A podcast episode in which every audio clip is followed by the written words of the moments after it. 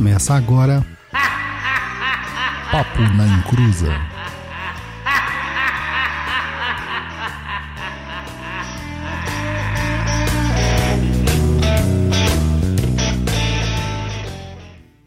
Começou! Aqui é Douglas Rainho e por que tomar banho hoje se você vai se sujar amanhã? Fala, meu povo, boa noite, tudo bem? Estamos aí de volta com mais um Papo na Inclusa, o programa de número 158. É isso mesmo, 158 programas. E hoje nós temos um convidado. É presente aí, convidado. Opa, salve! Eu vim para falar que limpeza energética é menos sobre descarrego e mais sobre autenticidade. Olha, impactou já, é impactante já. Então aí já vamos falar sobre limpeza energética nesse Papo da Encruza número 158. 158 episódios aguentando o japonês. E vamos lá primeiro para a vinheta do japonês aqui.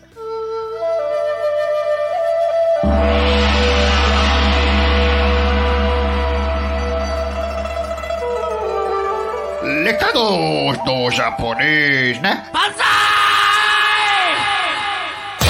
I'm Japanese! I'm Japanese! I'm Japanese! I'm Japanese! I love Japan! Fala, meu povo, boa noite, tudo bem? Não pula aí os recadinhos que é rapidinho, tá? É, Papo na Encruza aí, o melhor e maior podcast de macumbaria da internet. Isso todos vocês já sabem, né? Mas precisamos aí de vocês para expandir a nossa voz, para trazer mais luz ou trevas, depende do ponto de vista, é claro. Mas para o mundo virtual. Nos ajude aí compartilhando nossos episódios, publicando aí nos seus stories, indicando para os amigos, parentes, irmãos de terreiros, enfim, para todo mundo. E só por meio de vocês aí, nossos queridos ouvintes e telespectadores que estão vendo ao vivo, né? E conseguiríamos quebrar este mobral espiritual que montaram por aí.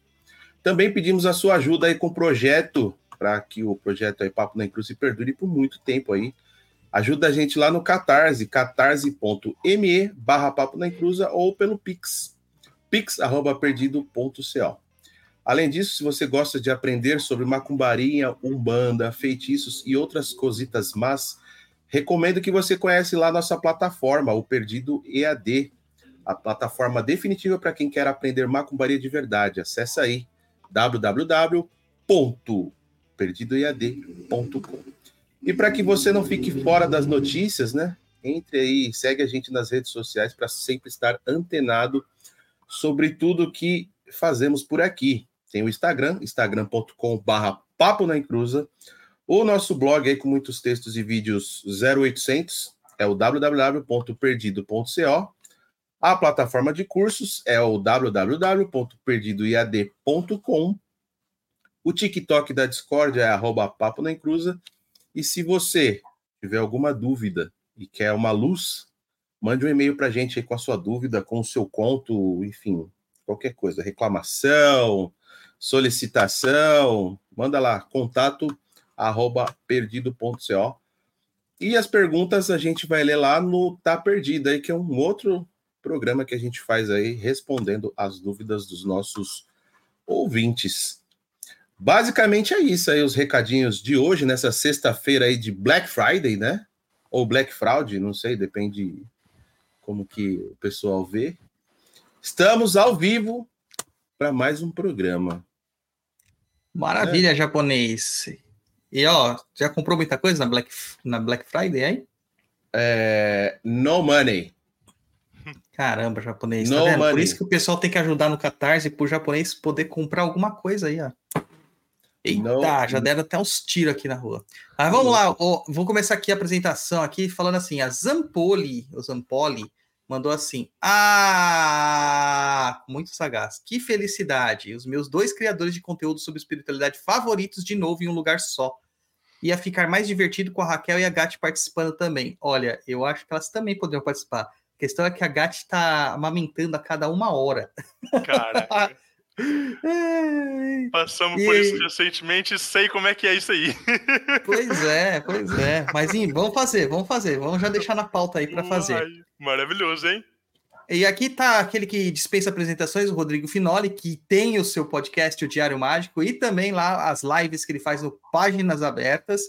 Rodrigo, seja muito bem-vindo de novo ao nosso programa, cara. Aí sim, muito obrigado, Douglas, muito obrigado, japonês, maravilhoso, muito bom estar aqui com vocês hoje e vamos falar de limpeza energética. Eu acho que uh, as perspectivas que a gente vai levantar aqui uh, vão dar espaço para que as pessoas possam uh, pensar um pouco mais sobre esse tema, a gente aprofundar um pouco mais, às vezes para alguns vai ser polêmico, para outros vai ser né, complementar e acho que é por aí. Deixa eu só aí. dar um outro adendo aí. De repente alguém caiu de paraquedas aí há pouco tempo no Papo na Inclusa, não acompanha. O Rodrigo já participou com a gente aqui em outros episódios, se eu não me engano, foi o 47 aí de é, autodefesa psíquica. Eu não lembro se teve outra. Ataque ah, defesa teve. mágica também, né? É, e teve um de abridores de caminhos também, que eu acho que também. é 20 e poucos. Então, já foram três programas com esse, é o quarto que ele está participando com a gente. O cara, quando participa mais de três, ele já é de casa, entendeu? Já pode abrir a geladeira, já pegar cerveja, fica à vontade. e tem episódio do Douglas lá no Diário Mágico também, recente, um dos que o pessoal mais comenta. Então, para o pessoal aí do Papo na Cruz que quer escutar né, o Douglas em outras paragens, tem lá né, no Diário Mágico abrindo né, algumas histórias inéditas, né, Douglas? é isso aí, é isso isso aí. Cara, vamos lá, vamos falar sobre a limpeza energética. Esse é um tema, cara, que, assim, por mais curioso que seja, é pouquíssimo debatido na, na macumbosfera, assim, por falar a verdade, né? As pessoas, elas não têm a, a ideia do que é a limpeza energética, a sua importância e tal. Você vê muita gente indo atrás de abertura de caminho, indo atrás de amores, indo atrás de curas e tal, e quando esbarra na limpeza, a pessoa fala assim: ah, não, isso é bobeira, para que, que eu vou ter que fazer isso, né? Cara, por que, que as pessoas preferem essas questões mais hard, assim, na sua opinião, Rodrigo? Tipo, o cara quer fazer uma demanda, quer evocar todos os cramunhão do inferno, por quê, cara? Eu acho que tem uma coisa cultural da gente ter um entendimento de que. Um, limpeza é algo que se faz pontualmente ou quando as coisas estão dando errado. Né? Então, quando a vida está de cabeça para baixo, espera aí, deixa eu fazer alguma coisa para eu ajeitar e para corrigir isso aqui. É, né? E, no entanto, é, o brasileiro talvez seja um dos povos que mais toma banho, né, diariamente. A nossa, é, a, a, nossa nosso cuidado interno, nossa higiene é muito grande, tanto que os nossos padrões é, de limpeza são muito valorizados né, no exterior. E, e, esse entendimento, então, de limpeza energética com bem-estar parece que é uma coisa que uh, as pessoas elas não conseguem assimilar né, de uma forma muito clara. Né? Eu falo que limpeza energética, é, para a gente entender o que é limpeza energética, a gente precisa de entender o que é poluição energética, né? porque é, não é como se poluição ela fosse uma coisa absoluta. Né? Não existe tipos de energias que elas são é, é, más e outras boas. Existe aquilo que é relevante e necessário para o momento de cada indivíduo, né? e existem coisas que podem ser limpas num momento da vida e outras coisas que não podem ser limpas em outros momentos. Então, esse ajuste, né? Dessa, dessa faixa energética, dessa, faixa vibratória, é, depende de cada um dos indivíduos. Né? eu acho assim que um, quando a gente passa né, a ter esse entendimento do que, que é a limpeza energética, é quando a gente começa a ter um pouquinho de consciência do que, que a gente precisa ou não, do que é necessário ou não. Né? É, então, uh, esse termo de autonomia energética, a capacidade da gente observar a nós mesmos e entender o que, que nos atravessa, o que, que não nos atravessa, que tipo de energia que está junto de mim, que é minha, o que, que é dos outros, como que eu pego essas influências no dia a dia e como que eu lido e trato com elas, é, né, isso já abre parâmetro para a gente pensar uma série de possibilidades. Né? Por quê? É, a limpeza energética ela não é algo que a gente faz só quando a gente foi afetado é, voluntariamente por outra pessoa ou de uma forma muito direta. Né? No final das contas, é, todos nós estamos sendo influenciados e influenciando é, outras pessoas, situações, espíritos, inteligências o tempo todo. Então, se uh, a gente entra em contato é, com essas situações, com esse espírito, com essas pessoas, né, e a gente pega esses registros dentro do nosso campo energético, né, dentro da nossa aura, dentro do nosso campo etérico, etc e tal, aquilo dali fica registrado. Então, a gente pode é, acabar correndo risco de uh, confundir o que, que, são essas energias externas e que de alguma forma ficaram impregnadas na gente, do que, que são as nossas energias internas e nesse ajuste é, do indivíduo, ele passa a ter muito menos autonomia e muito mais dificuldade de assimilação e processamento. Então, eu gosto de falar que é como se uh, você tivesse algum tipo de. Uh, carga viral dentro do seu organismo. Né? Pode não ser algo negativo que, que vai te deixar doente, mas para o seu corpo conseguir processar aquilo dali, né, um material, vamos dizer assim, genético que é diferente do que, que é o seu habitual, é, pode gerar algum tipo de catarse. Né? Faz sentido essa analogia? O que, que, que, você acha disso? Faz sim, cara. Isso até me levou a pensar uma questão aqui interessante, que é justamente você falou da poluição energética e de não existir é, é, energias ruins ou energias boas naturalmente, né? Por, por polaridade. E eu fiquei, achei bem interessante porque assim, cara, é, na Kimbanda, a Kimbanda ela é uma, ela é uma backdoor do mundo espiritual, né? Então, assim, as pessoas elas procuram a Kimbanda sempre pela porta de trás. É muito difícil uma pessoa falar assim, ah, fui na Kimbanda. Uhum. É... E quando ela é atendida, geralmente é porque ela está fazendo algo que a sociedade coloca como errado, imputa né, um, um, um termo pejorativo. Então a gente atende muitas garotas de programas, muitos garotos de programa, uhum. né? Atendo muitas pessoas que têm compulsões sexuais, tem muitas pessoas de lira que a gente fala, né? O pessoal que curte a lira. E só que assim, quando a gente vai jogar para essas pessoas, que a gente abre oráculo para essas pessoas e tudo mais, que é, é, é, muito interessante isso. Isso foi até um, uma quebra de paradigma para mim, uma quebra de preconceito até, Legal. quando eu comecei a, a, pensar sobre isso. Foi que quando você abre o oráculo, nem sempre eles estão prejudicados negativamente, ah. né? E aí, cara, você fala assim, poxa, mas socialmente a pessoa tá lá com vários homens, com perversões, né, mulheres com perversões, passando uma situação que é totalmente avexada pela sociedade, como que ele tá bem energeticamente? Não faz sentido isso. Aí, beleza. Aí tem o recorte. Vem aquela pessoa que vem ilibada. Vida monástica.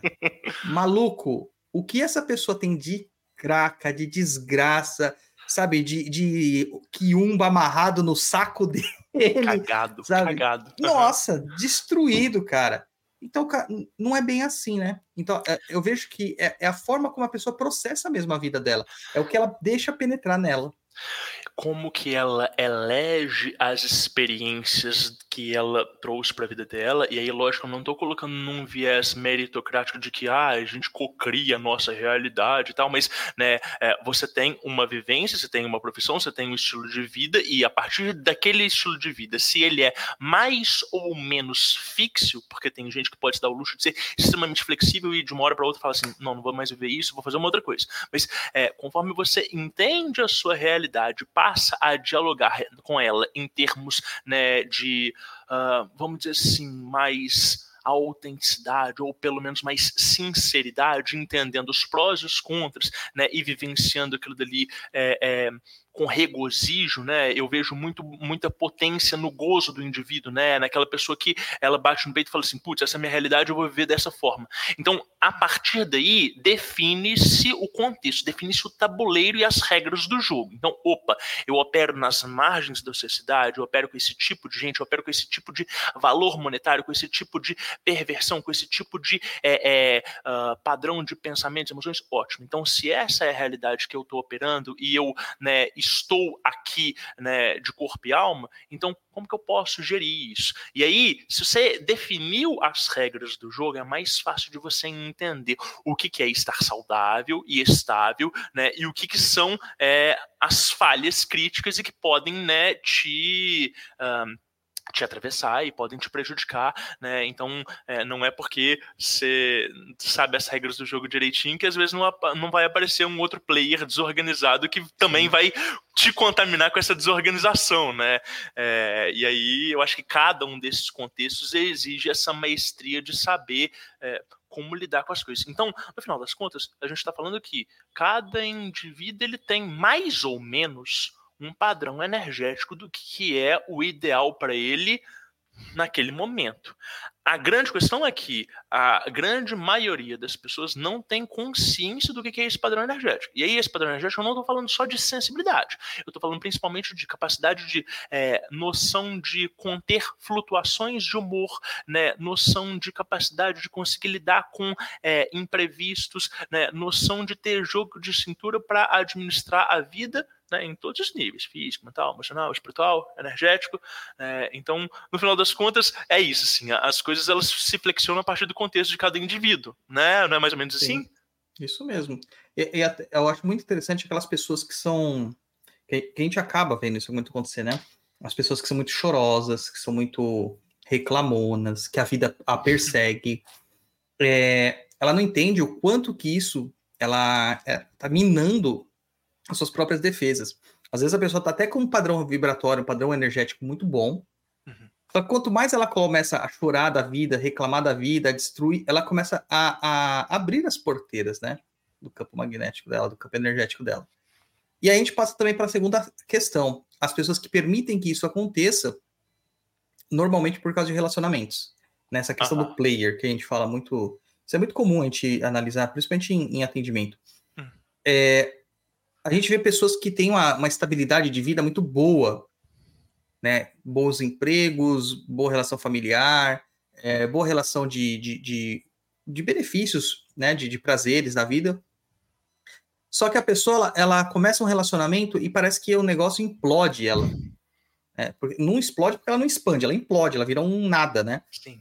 E aí a gente fala assim, mas poxa, como uma pessoa teve um impacto tão grande, tão negativo na vida dessa, né? Mas é justamente isso aí a permissividade da entrada de uma nova figura na minha vida que vai ditar as regras do jogo contrário à minha vontade. É a bendita carta da torre, que ninguém consegue entender. né?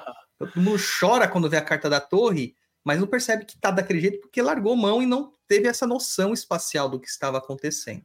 Noção mas você, espacial. Rodrigo, na, na, na, no seu, nos seus atendimentos, como que você percebe quando que a pessoa está energeticamente é, ruim, né? E quando ela e como que você percebe que ela se enquadra de novo no seu padrão energético necessário naquele momento? Como que você tem feito isso? Legal, legal.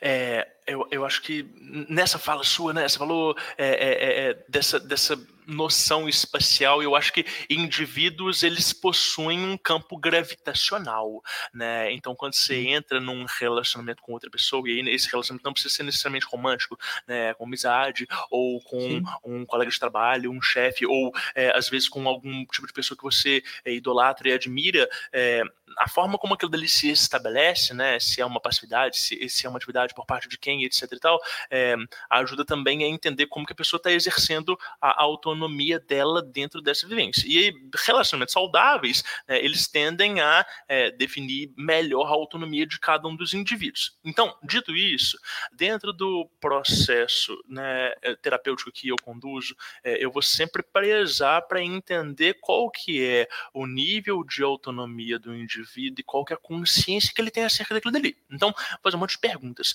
né, é, acerca de vida profissional, acerca de vida amorosa, acerca de como é que é a qualidade mental e como é que são as práticas espirituais dele. E aí eu vou tentar entender qual que é a vivência dele de espiritualidade, quer seja uma espiritualidade institucionalizada e sistematizada, quer seja uma espiritualidade livre, do tipo, ah, sei lá, é, eu faço uma reza qualquer, ou então medito, então, ah, não acredito em nada disso, etc e tal.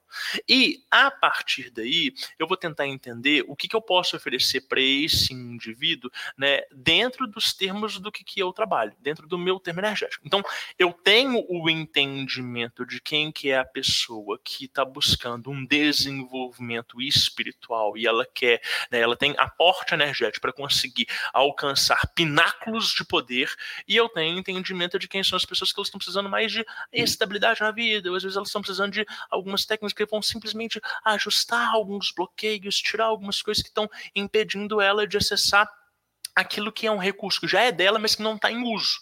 Então, no final das contas, né, esse trabalho que eu conduzo de reorganização energética é um trabalho que visa buscar é, a estabilidade do indivíduo com quem ele é ali naquele momento. Né? E aí, uh, eu falo assim, Douglas, que é, eu não eu não sou oraculista, né? Eu não sou uma pessoa que é, abre nenhum tipo de meio para antever ou, ou, ou, dar algum tipo de diagnóstico.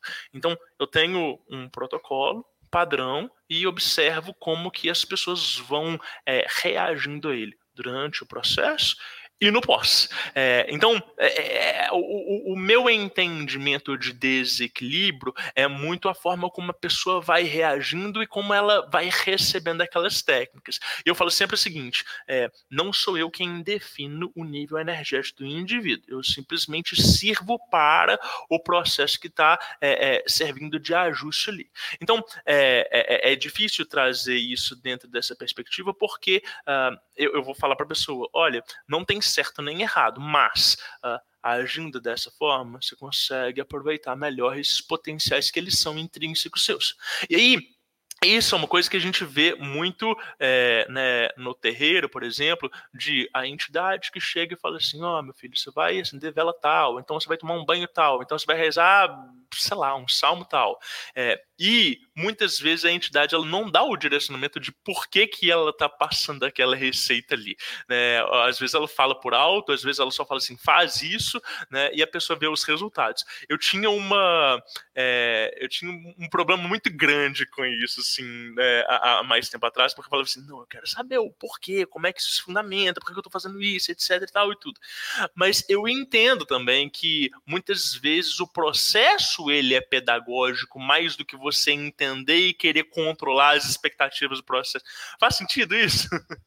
Faz, faz sentido sim. Eu acho que é muito a, a questão do, do atendimento pessoal. É, não dá para você definir uma métrica. Uhum. Que indivíduos são indivíduos. Né? Não existe uma universalidade. É, mesmo quando a gente tem é, é, práticas que são fundamentadas, são ritualísticas, você percebe que algumas coisas sempre vão mudar. Entonação, é, vontade. É, às vezes você. No terreiro é muito comum, né? Você está acostumado a fazer uma batidona lá, um protocolo, aí de repente entra um ponto na tua cabeça do nada, né? Você chama uma entidade do nada que não tem nada a ver, ou faz um, um, um processo ritualístico com ervas ali que não está acostumado. É tudo muito no feeling, né? Acaba sendo tudo muito assim. A questão é definir o que, que é feeling e o que, que é loucura.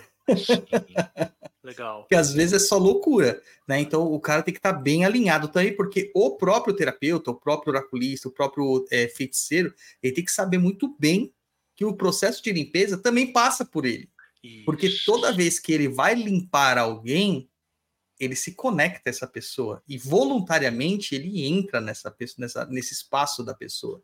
É, então, eu vejo muito as questões assim. Eu atendo muito oraculista que fala assim: ah, comecei a atender, mas quero parar porque não aguento mais as demandas. Eu falo, cara, eu atendo gente pra cacete por dia, eu não tenho esses BO. É. Por quê? Porque eu tenho práticas de limpeza, eu tenho práticas de resguardo que me mantêm é, saudáveis, né? É, só que talvez a minha prática não sirva para você. Então a gente tem que ver exatamente o que está rolando com a tua, com a tua espiritualidade. Entendeu? Eu, eu falo assim, é, eu, eu, eu, imagino que você passa por algo parecido, Douglas. Eu falo que eu defini um termo que chama empatia energética, né? Que é você Sim. sentir em si o que, que o outro está sentindo. E é muito comum que às vezes eu vou atender uma pessoa pela primeira vez e aí, na hora que eu estou conversando com a pessoa, eu estou sentindo todo o meu corpo de uma forma muito estranha. É, e aí eu vou sentir, vou mapeando no meu corpo cada um dos centros energéticos, os órgãos, o que está de alguma forma desorganizado. Às vezes vem pensamentos que não são meus e tudo e tal. Né? E aí é muito claro e muito explícito. Você tem um retrato da pessoa antes mesmo de você começar a mexer na energia dela, antes Sim. mesmo dela dar permissão. É, mas o grande ponto é, para você ter esse retrato, primeiro, você precisa de estar neutro. Você precisa de estar alinhado consigo mesmo. Porque se você tiver num dia estranho, você está num padrão diferente, você não consegue perceber o que é do outro e o que é seu. Né? A outra coisa é, é você precisa de entender é, né, como que a, a, essas energias elas se situam, como é que você lida com aquilo dali. Porque se você pega alguém muito pesado e se desespera, você entra no apego e você é, né, absorve aquela energia e você sai do, do trabalho e fala assim, nossa, trabalho é muito pesado, mesmo esgotou e etc. E não existe isso, né? Você está ali para prestar um serviço, você está ali meramente para mediar outra coisa. Você não vai pegar carga dos outros, né? É, só pega carga quando tem algum tipo de envolvimento emocional profundo ou quando você não sabe fazer os cortes devidos. Depois que fez o corte, é o Rodrigo para cá e o fulano para lá e pronto, tá, né, o negócio tá feito. Então, às vezes quando eu sei que eu vou atender alguém que tá com uma demanda muito pesada, né, algum trabalho que precisa ser desfeito, é, eu coloco né, alguns tipos de uh, proteções específicas que eu não uso no dia a dia, porque elas vão fechar meu campo energético, vão me blindar de tal forma que a minha sensibilidade vai sumir. Mas eu não preciso sentir o quanto que aquela pessoa tá cagada. Eu já sei que ela tá cagada, a gente já trocou ideia e tal. Então, só precisa ir lá e fazer o um negócio. É, mas isso, né, de, do oraculista, né, de quando ele às vezes pega algum tipo de carga é, e tudo, é porque uh, é, é, difícil de você conseguir separar o envolvimento emocional e a, a, a, contaminação energética, ela é majoritariamente uma contaminação emocional, né? Ainda Sim. que você não, não diga que você tem uma empatia completa pela situação do outro, é impossível você estar num local de é, falar para o outro da vida dele dele e se dissociar e, e, e se apartar por completo, né? Então existe essa uh, não é uma fusão, mas existe essa, essa, essa apreensão que de alguma forma é, pode causar essa contaminação. Né? E aí é isso que a gente está falando sobre identificação de o que, que, é o padrão de cada um. Então, eu, enquanto oraculista, que tipo de pessoas eu recebo? Eu tenho uma noção de qual que é a média dos meus clientes, de quem chega até mim, né? Eu tenho uma noção de como que eu me comporto, quanto de energia que eu tenho, quantas são as pessoas que eu dou conta de atender por dia, né? Como que eu lido com cada uma delas, né? E aí, igual você trouxe, né, Douglas, ir definindo quais são as técnicas que elas fazem sentido em cada uma das circunstâncias. Eu não preciso fazer fazer é, um, todo um protocolo de limpeza profunda quando eu faço um atendimento corriqueiro e comum, é, diferente de quando eu vou ter é, algum tipo de vivência um pouco mais grave que de alguma forma pode me tirar do meu centro. Né? Faz sentido essa, essas minhas falas? Faz, com certeza, com certeza. E uma coisa que eu achei interessante aqui, que até é, é um destaque aqui da que a Tatiane colocou aqui. Ela coloca aqui, então uma pessoa obsessiva está cheia de encostos. Primeira coisa assim, vamos definir o que é encosto, gente. Que às vezes fica muito amplo esse termo, né? Legal. É, é, pode ser isso aí mesmo, japonês, pode ser isso aí mesmo.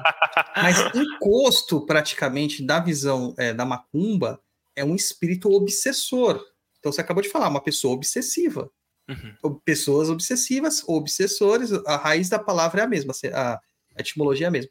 A questão aqui é que, assim, algumas vezes a pessoa obsessiva ela não tem encostos. Ela é o encosto. Sim. Ela é o encosto. Ou também, se a gente for definir o que, que é obsessivo, né, é aquele indivíduo que de alguma forma ele está tão encanado ou tão apegado a uma situação, seja um pensamento, seja uma pessoa, seja uma situação, é, que ele está deslocado do centro dele. Então ele está projetado em outra coisa. E a partir do momento que ele não está no centro dele, é, né, e ele está se projetando para essa coisa, ele está obsediando essa coisa, seja a situação, sejam os pensamentos, seja uma pessoa, né, é, e ele está, de alguma forma, se ele está projetando, ele está produzindo alguma coisa. Então, a gente vai falar, né, talvez nesse programa, sobre a questão de formas de pensamento e formas de sentimento, e coisas que não necessariamente têm é né, uma inteligência objetiva, né, a gente não está falando de um desencarnado, de uma identidade, né, do gênero, mas é, da, do próprio poder da pessoa de criar e animar é, pensamentos, conteúdos mentais, emocionais e, por conseguinte, energéticos que poluem o campo delas é, e que fazem com que elas ajam de uma forma viciosa constantemente. Então, sei lá, pessoa que ela é muito ansiosa, ah, vai prestar um concurso não consegue parar de pensar naquilo dali, começa a criar formas de pensamento dessa maneira. Ou uma pessoa que às vezes está num momento muito é, luxurioso da vida e que tem pensamentos sexuais o tempo todo atravessando elas, né? Vão criando formas de pensamento que vão retroalimentando é, fantasias e perspectivas diferentes e que vai criando outras. Uh, outras, outras interpretações e abordagens da realidade que são diferentes. Então, pegando esse exemplo, né, é muito comum a gente ouvir o caso de indivíduos que, uh, acessando sites de pornografia, passam a desenvolver né, é, fetiches que nunca tinham pensado etc e tal. Quer dizer, existe uma identificação do indivíduo com um conteúdo intelectual que ele assimila emocionalmente, que de alguma forma se introjeta e que depois ele não consegue remodelar aquele conteúdo. É um quebra-cabeça interno que ele está composto e que ele vai se retroalimentando. E aí, por que, a gente está falando isso? Porque, embora a gente esteja aqui né, falando, sei lá, até de química cerebral, com limpezas energéticas específicas, você consegue ir reajustando e remodelando isso. Então, não estou dizendo que o conteúdo do inconsciente ele é completamente flexível, mas que, a partir do indivíduo acessando as próprias potencialidades e recursos internos dele, ele consegue ir né, remodelando e reajustando as diversas perspectivas. Se a gente consegue limpar e curar traumas, né, a gente consegue também ir. É, remodelando essas experiências de mundo e as interpretações que a gente tem. É, então, uma pessoa obsessiva que está deslocada do centro dela, ela está com menos poder pessoal, ela está agindo com é, recursos limitados. Né? Eu gosto dessa, dessa palavra para pensar energia, né? Recursos, porque você passa a entender que, embora a nossa energia não seja infinita, né? Nós temos um teto máximo, é, ela pode um ser desenvolvida, então você pode aumentar o seu volume energético, e é isso que acontece dentro de um desenvolvimento mediúnico comprometido e sério, né? Dentro de iniciações que elas são bem pautadas e bem fundamentadas, né? É, e além disso, você pode aprender um pouco mais como administrar. Então, esse conceito de economia economia energética é o que a gente está falando aqui né, nesse programa sobre limpezas. Né? Então, o fato de limpar não é só tirar aquilo que é desnecessário ou que de alguma forma me bloqueia ou me impede de exercer quem eu sou.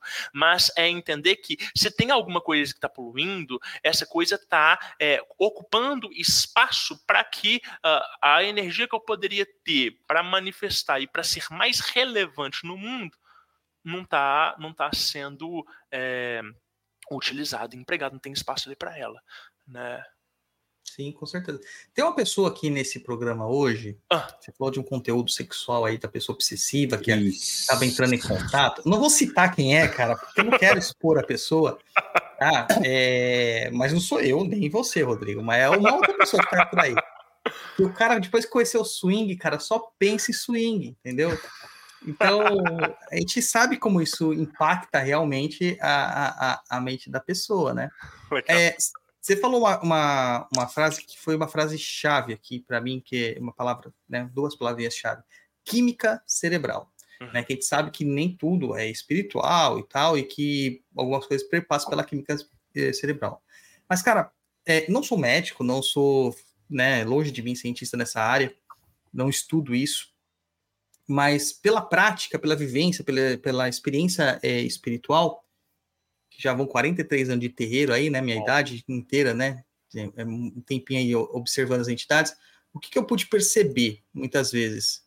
Que as questões físicas, elas não são a primeira a se manifestar. Uhum. Elas não hum. são. Até o desajuste cerebral, químico cerebral, talvez até fisiológico, é, porque assim, é, é eu estou tentando explicar para a pessoa não estar tá achando que eu estou falando sobre medicina. Não estou, gente. Cada um no seu quadrado. Eu estou falando sobre espiritualidade. Dentro da visão espiritual, nós temos a ideia de que tudo é plasmável, tudo é moldável. Então, o nosso corpo ele é, acaba sendo um reflexo da nossa, da nossa percepção mental, da nossa percepção espiritual energética. Então, se o nosso espírito acredita que ele é depressivo, ele faz com que o corpo se torne depressivo. Total. E isso vai afetar a química cerebral. Só que tem uma diferença. Essa, essa capacidade de moldar, essa, essa plasmagem, essa flexibilidade. O espírito é extremamente flexível, não tem limitações. Né? É, mas o duplo etéreo nosso, né, a nossa cor, casca espiritual e a nossa matéria, ela tem limitações. Chega um momento, tem um estresse máximo que ela consegue é, atingir. Então, se o seu cérebro, se o seu cérebro mental, né, seu, seu, seu cérebro espiritual definiu que você é depressivo, e isso já afetou tua matéria, cara, você se tornou de fato e não vai mudar. Sim. Sim. Entendeu? Aí só morrendo e nascendo de novo. mas você pode minimizar certas condições para não é, é, fomentar mais dificuldades, né? Dar, dar, dar alguns reajustes ali para você não acabar não alimentando tanto essas questões negativas, né? Isso e as... tudo. E às vezes a própria complementação química né, com os medicamentos é o que, que o indivíduo precisa para conseguir ajustar a estabilidade cerebral e, por conseguinte, ajustar a estabilidade consciencial e, a partir daí, é, começar a trabalhar sobre si. Então, aquelas pessoas que conseguem, né, de alguma forma, superar a depressão, né, conseguem, né, de, de alguma forma, tiveram num momento muito delicado e, uh, né, conseguem voltar para um ponto é, é, né, mais estável. É, você precisa de um ajuste externo. Então, uma vez que uh, algo se manifestou fisicamente, é preciso de ter né, esse trabalho é, sobre a matéria ostensivamente uh, para que, que o indivíduo ele consiga uh, né, se ajustar. E quando a gente começa a falar né, de, de, de, de, corpo físico,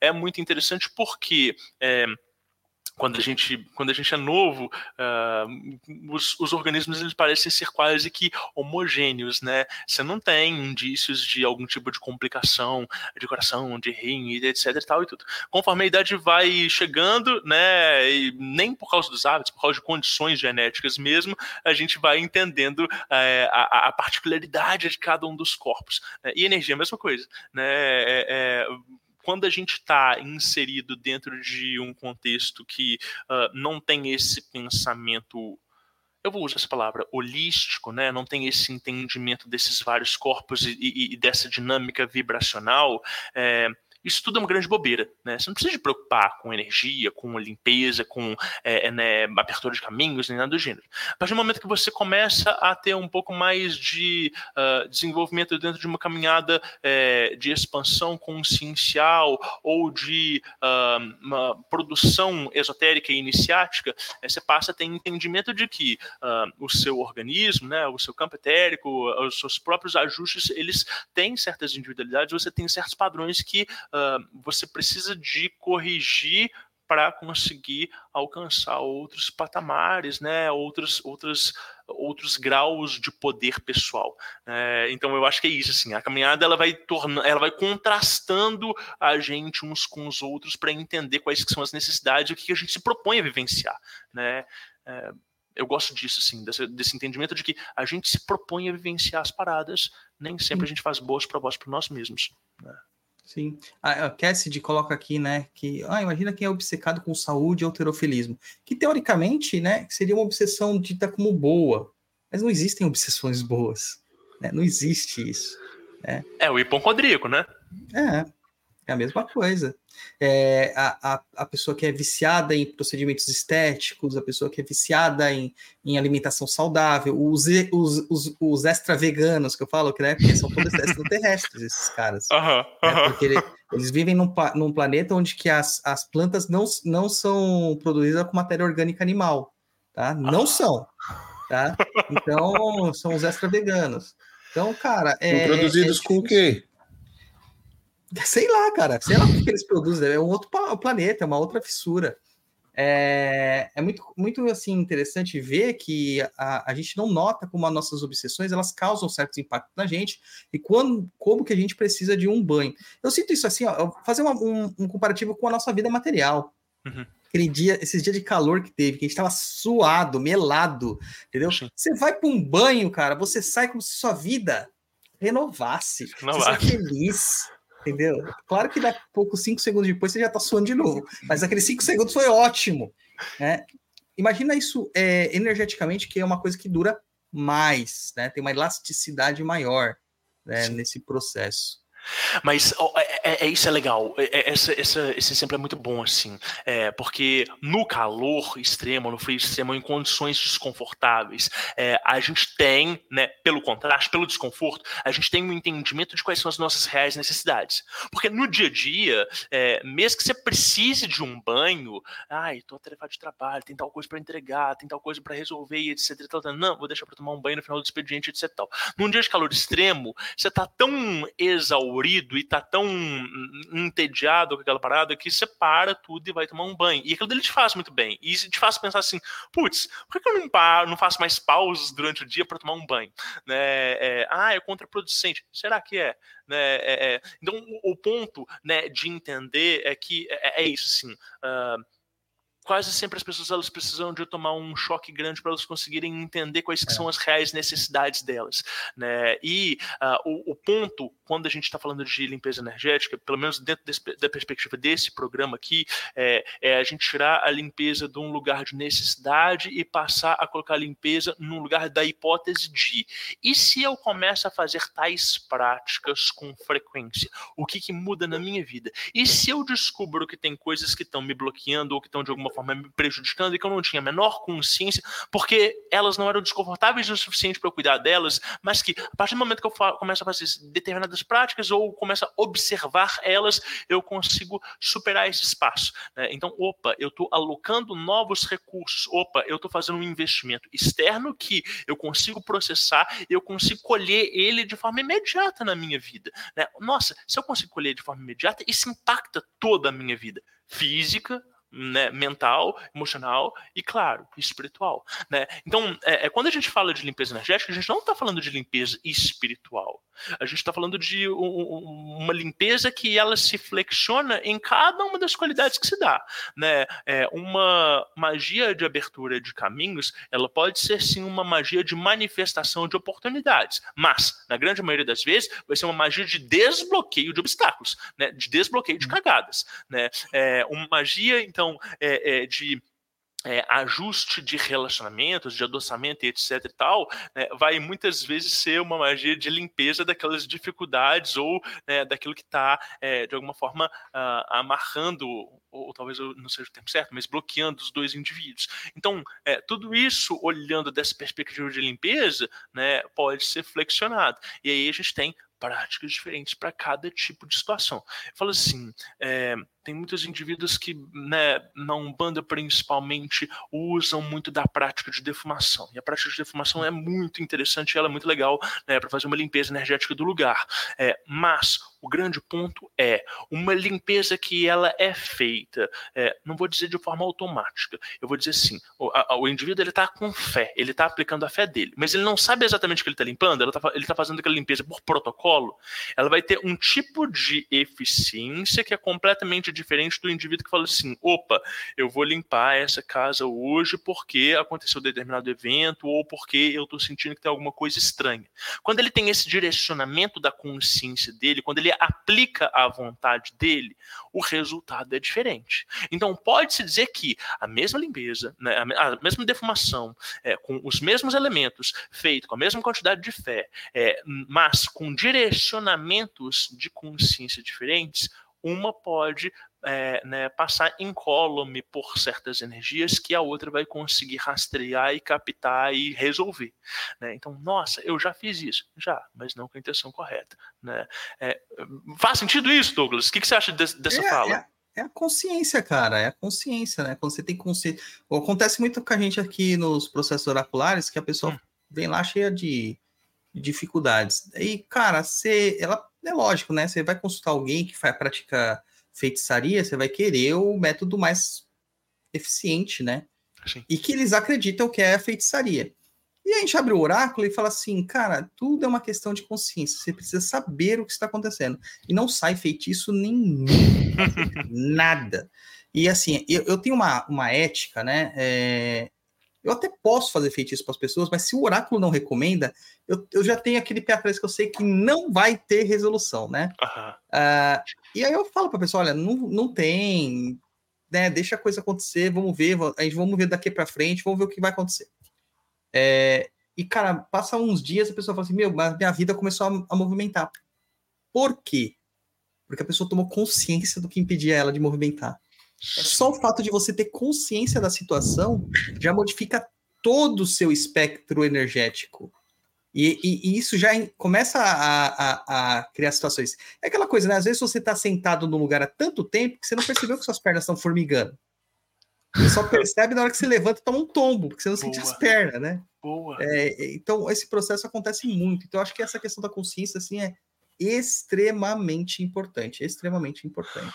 No entanto, a gente tem o contrário, né? Os indivíduos têm consciência do que precisa ser ajustado e não têm força de vontade ou, de alguma forma, são é, teimosos e desobedecem a si mesmo. E aí é, é, um outro processo, né? Porque é um processo de ganho de poder pessoal ou, pelo menos, um processo de é, é disciplina sobre si, né? Eu acho que isso é mais difícil do que é, quem só precisa de ser elucidado e tomar consciência de si, né? E aí eu acho que esse processo de ganho pessoal nem é tanto uh, uma questão de limpeza energética, é, mas é uma questão de é, amadurecimento, né, maturação, né, é, é, tomar vergonha na cara de forma, de forma bem grosseira é, é, é bem isso, sim.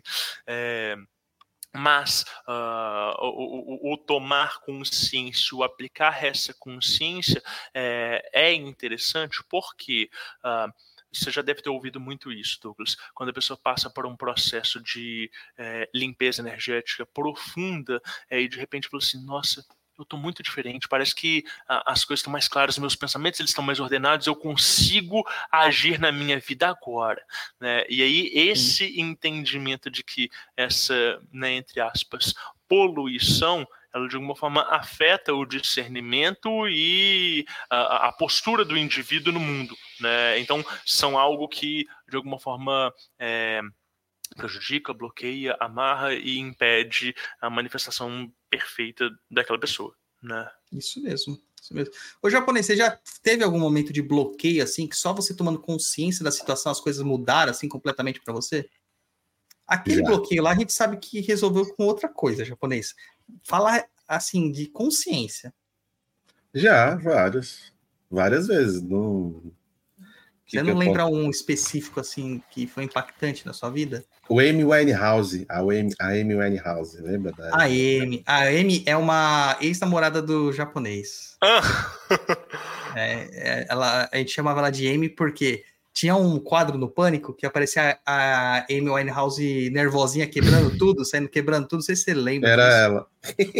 Era exatamente ela, cara. Caraca. Era exatamente ela. A ponto de uma vez a gente ir no. O japonês namorou minha irmã, né? Mas quando eles ah. eram adolescentes. É, agora ele é tipo um, quase um senhor idoso aí, já usando bengala.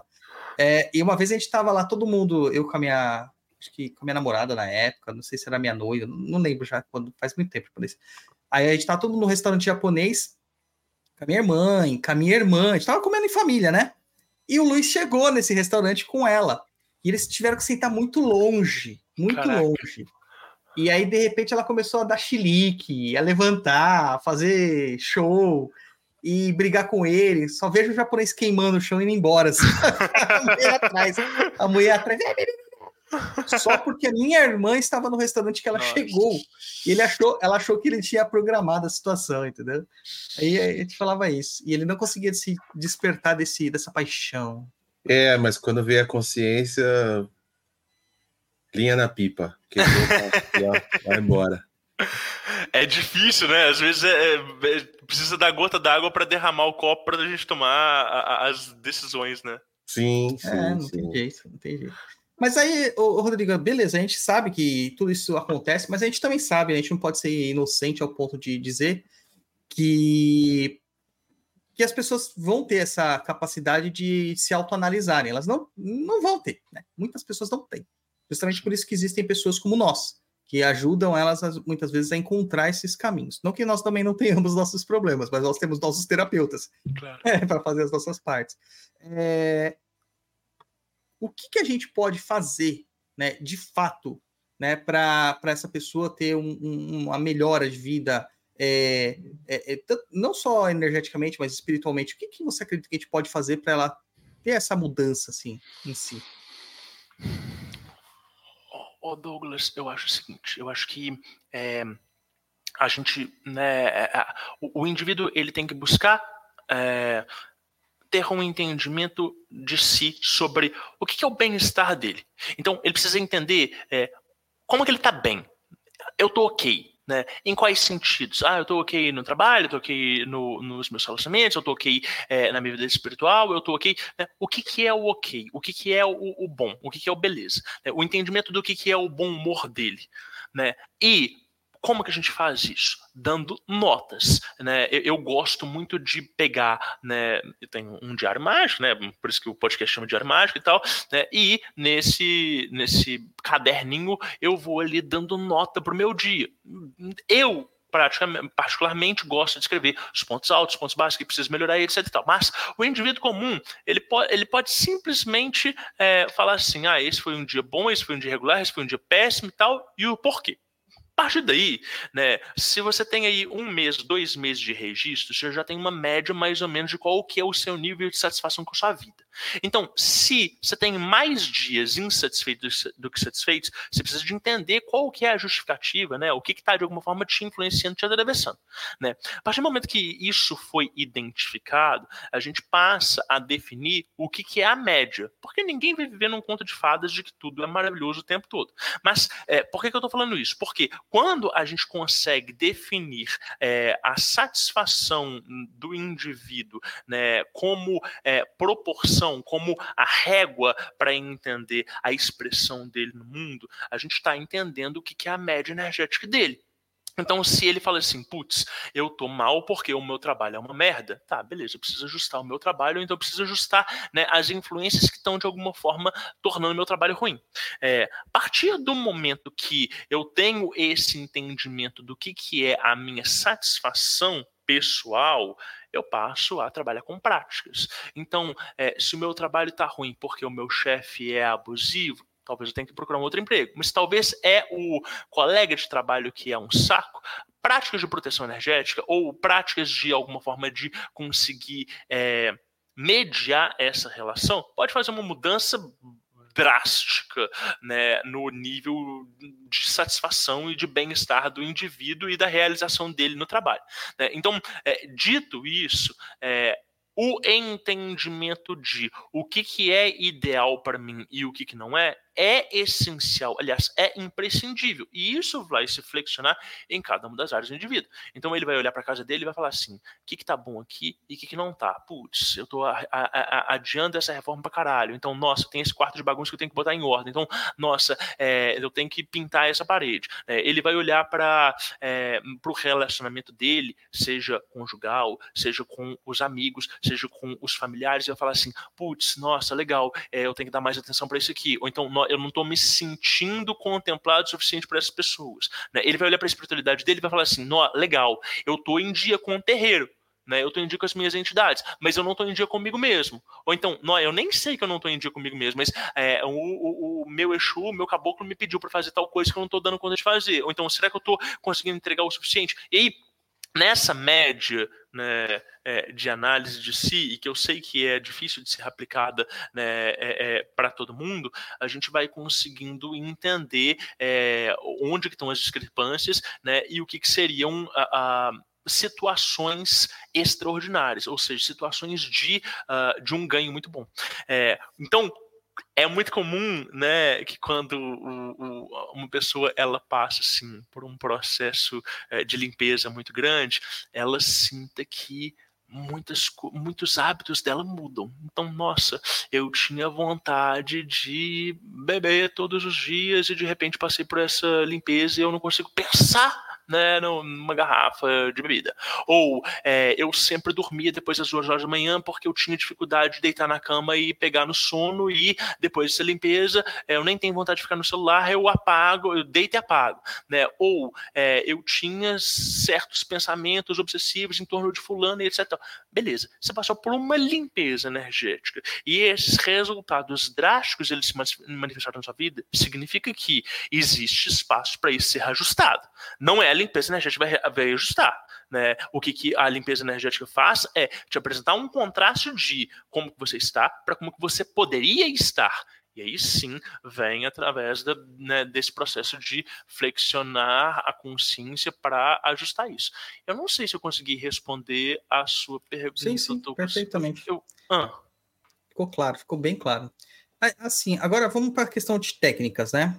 Sim. Eu queria tocar num ponto aqui é, que é o bendito do banimento. Ah. Se tornou a de pirona, né, da, da galera, né? é mesmo? Nossa, é, virou, tipo, tem dor de cabeça? Toma, né, de pirona, né? Uhum. Agora não. É, uhum. Tá com problema espiritual? Faz banimento, faz, faz banimento. banimento. Uhum. Cara, eu tenho pensamentos, assim, sobre o banimento. Ah. Eu não sei se eu tenho alguma coisa bem formatada, é, de fato, né? Eu tenho pensamentos bem contraditórios, muitas vezes, nesse sentido. Uma, eu acho que o banimento não é para todos. Pô, Já começa é. achando isso. Pô Tá, né? Não acho que o banimento é uma coisa que, que é todos podem fazer, até porque se torna uma prática obsessiva. Boa. Então, se você pega uma pessoa que tem um, um, um, uma, uma inclinação para ter algum tipo de, de, obsessão, algum tipo de compulsão, fascínio. aquilo se torna um fascínio. Ela se torna, na verdade, um problema. Vai é. se tornar a, a, no, a, nova sujeira da vida dele. Né? Tem outra questão, assim, do banimento que eu vejo, que é a escolha do banimento que você vai fazer uhum. está em desarmonia com a egrégora que a tua alma pertence. Hum, excelente, Entendeu? maravilhoso. Eu tenho uma questão com isso muito grande, cara. E eu falo isso porque, assim, eu sou, desde a época de, de Vortex das vidas, que eu falo assim, eu sou um cara meio doido. Uhum. Eu gosto de pegar as coisas e testar. Uhum. Né? Então, mas eu defini isso como um propósito da minha vida de ser um experimentador. Legal. E eu lembro que eu fiz um, uma prática de banimento na época, muitos anos atrás, muitos mesmo, é, para ver como que era o negócio com a, é, a ritualística do RMP, né, do ritual menor do pentagrama, misturado com o viés umbandista. Maluco, Sim. deu uma merda tão grande, cara. Sabe? Então, assim, Isso... eu acho que tem esse viés, né? Isso porque você não fez o banimento draconiano, né, Douglas? Não, não. Depois disso eu aprendi.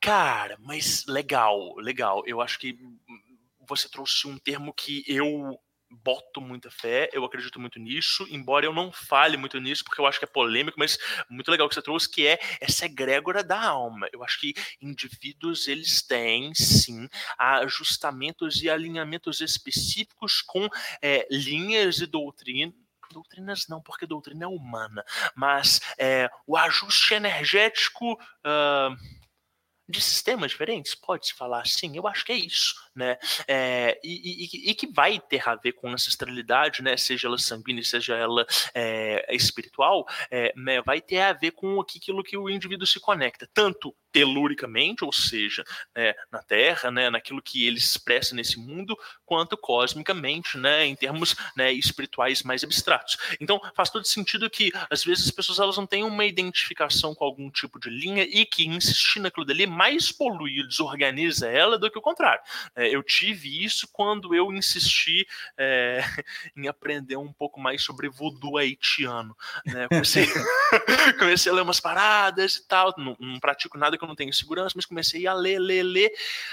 Passou umas semanas, meus guias chegaram para mim e falaram assim: o que, que, é esse material que você está lendo aí? Eu falei, ah, é isso e tal, tá, de tal pessoa. Eles falaram assim: olha, não é nem questão que o material não tem nada a ver para você, porque você não vai aproveitar nada disso. Mas a pessoa com quem você está estudando é picareta e vai dar ruim. Aí eu dei aquele sorriso amarelo, né? Eu, não, eu já tinha apanhado muito, então eu aprendi, já saí do curso, já agradeci e tal, tananã, tananã. Passa um ano e vem aquele tanto de escândalo e tal, tananã, tananã, e um monte de gente que usava o sistema se ferrando, se dando mal e tal, tananã. Eles apareceram e falaram assim: viu? Tá vendo? Tem coisas que são né, desnecessários. E aí, né, nesse dia, é, ficou muito claro para mim assim que a gente tem, é lógico que a gente pode estudar sobre outras coisas, a gente pode aprender outras técnicas, a gente pode adaptar e incluir aquilo dali na nossa vertente. Eu gosto de ler é, livros sobre é, outros sistemas e entender quais são os conceitos é, que eles abordam para entender se dentro da minha prática pessoal eu consigo abarcar e solucionar aquela dificuldade ou não. Então, muitas vezes eu vou descobrindo coisas coisas que não faziam parte do meu lexo, eu falo assim, caramba, no, dentro do, sei lá, dentro da magia do caos a gente não consegue abordar isso aqui. No, legal, dentro do hermetismo tradicional a gente não consegue pensar isso aqui. Deixa eu ver como é que eu vou adaptar a linguagem. Mas praticar devocionalmente, de fato, pode criar algum tipo de né, o famigerado choque de egrégora. E é, né, o banimento ele é ele é uma construção, né, um protocolo é, que abrange uma faixa vibracional específica. Então, um indivíduo que acha que ele vai executar, né, sei lá, 10 passos de um banimento, ele vai conseguir resolver né, a vida dele, é, ele pode cair num problema que é esse auto-engodo e uma espécie de. É, uma espécie de, de, arrogância espiritual do tipo, porque eu faço banimento todos os dias, nada me pega, meu corpo é fechado, eu sou cabuloso, né? E Exato. aí foram tantas as pessoas que não tinham nenhum tipo de paradigma energético na minha vida, na, na vida, e que é, falavam que elas eram imunes porque elas faziam o ritual menor do pentagrama, ou faziam rubi estrela, ou porque faziam o resto todos os dias. E aí você tava conversando com a pessoa e você sentindo aquele campo energético pegar as sem, sem, sem juízo de valor, mas você vê que a prática ela né, não consegue é, honrar as necessidades do indivíduo. Então, eu acho que faz muito sentido. É, eu acho que o banimento é, ele é um tipo de prática, um tipo de limpeza. E uh, eu gosto muito de pensar limpeza energética igual produtos de limpeza de casa, né? para você lavar a louça, você vai usar um detergente, às vezes você vai usar uma bucha um pouco mais, né, é, é, com porosidade maior para você dissolver uma gordura. Né? Você não vai usar é, um, um, um, um, sei lá, uma água sanitária na, nas louças da pia, porque você vai contaminar todo mundo, por mais que seja um produto de limpeza eficiente para limpar a banheira. Né? Então eu entendo que práticas diferentes elas se ajustam a cada tipo de situação e cada tipo de indivíduo né? Sim, sim. Eu também penso desse sentido, cara. É, essas pessoas aí que acreditam muito que estão protegidas demais, eu chamo o pessoal de alma cebosa, né? Porque você é uma alma cebosa, cara. Você tá achando que você tá tudo limpinho. É, fora que o nome banimento, ele, ele traz um, falso cognato para a mente da pessoa, porque ela acha hum. que ele hum. está banindo, de uhum. fato, né? É, tudo aquilo que está ao seu redor. Mas e o interno? É, né? Existe um banimento interno? Né? Porque elas não refletem sobre isso. Então, assim, esse protocolo de limpeza, usando banimento, eu acho que é muito interessante quando você já tem um, um, uma certa consciência espacial, uma certa consciência de, de egrégora e tudo mais. É, como eu citei, eu, eu, cara, contrariamente a você, quando você falou do negócio do voodoo, cara, eu já até vi quem, quem foi o cara. Uhum. Né? É, porque algo aconteceu semelhante, porque a, a gente tem a nossa, a nossa depuração espiritual. Eu sou um cara que eu, eu gosto de perguntar para todo mundo e estudar de tudo, mesmo das pessoas que eu contraponho completamente. Sim. Né? E, e às vezes a gente sabe que vai dar merda, né? Então eu simplesmente não pratico naquilo. Uhum. Eu não vou entrar naquela, naquela prática. Eu vou teorizar sobre aquilo só. Eu vou ficar naquela, na questão teórica. É, quando a pessoa ela tem acesso a. E isso é uma crítica que eu tenho à magia cerimonial atual, Hum. Ela tem um acesso muito grande ao teórico. Uhum. Uhum. E o uhum. teórico, muitas vezes relatado nos livros, que eles passam pelo processo do Diário Mágico daqueles que os escreveu, eles Sim. falam muitas vezes sobre a experiência pessoal daquele indivíduo. Sim. Né? Sim. Então eu fico imaginando o Crowley, o Israel, o Israel eles fazendo as práticas dele lá e depois transcrevendo e transformando esse livro, e o cara que tá aqui, né, lá, lá de São Mateus, japonês, lá da nossa terra, olhando lá no, no cantinho de São Mateus, lá no barraco de São Mateus, querendo fazer as mesmas práticas, né? Tomando chazinho da tarde. Não funciona, cara. Não funciona. Então, eu, Mas... eu acho que. O, pode ah, falar. Ah, não, não. Hum, complementei. Eu, eu, eu complemento daqui a pouco. Eu acho que só vai fazer um sentido a prática do banimento se ele descobrir, um, o que, que é um banimento de fato, dois, a qual tipo de banimento seria mais adequado a ele fazer e que tenha ressonância com a sua alma.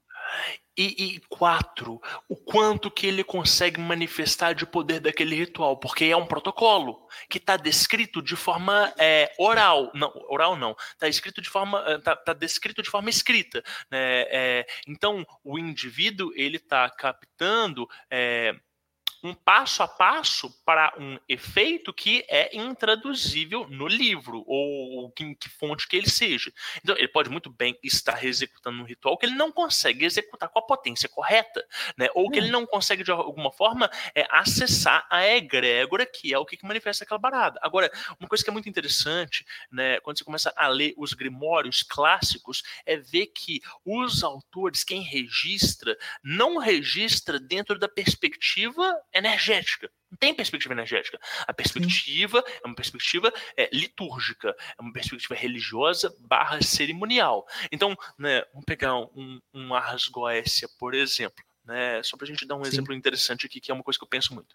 É, no Ars Goécia, quando você faz ali a evocação do demônio, você chama no triângulo, etc e tal, tanana, tanana, na hora que você faz a, a licença para partir dele, você vira e fala assim, vai embora e deixa esse recinto e todos que aqui se encontram em paz. É, e aí você, você, tem uma frase que você fala assim, é, e esteja pronto para me atender novamente quando eu lhe chamar. Beleza. Essa é, essa é a frase cerimonial. Aí, os magistas modernos, eles falam assim, e quanto mais você tiver contato com esses espíritos, mais fácil vai ser de você é, chamar eles novamente e assentar eles no triângulo. Lógico. Mas por quê? Porque você disciplinou o espírito? Ou porque você fez é, a assinatura energética daquela inteligência dentro do seu campo etérico? E se assim o é, isso não é uma via de mão dupla? Então, é, o ponto é, a partir do momento que você passa a criar intimidade com é, qualquer inteligência que seja, sejam daimons, anjos, entidades, quiumbe, etc e tal, existe um tipo de assimilação energética e um registro que ele vai ser acessado. Igual você registrar um contato de alguém no WhatsApp que você manda mensagem depois de novo. Né? É, é descarga rápida, né? É descarga rápida. E é, é, é né, é, é isso, é a gente entender qual que é a lista de contato que a gente precisa para os trabalhos que a gente vai realizar em cada fase da nossa vida.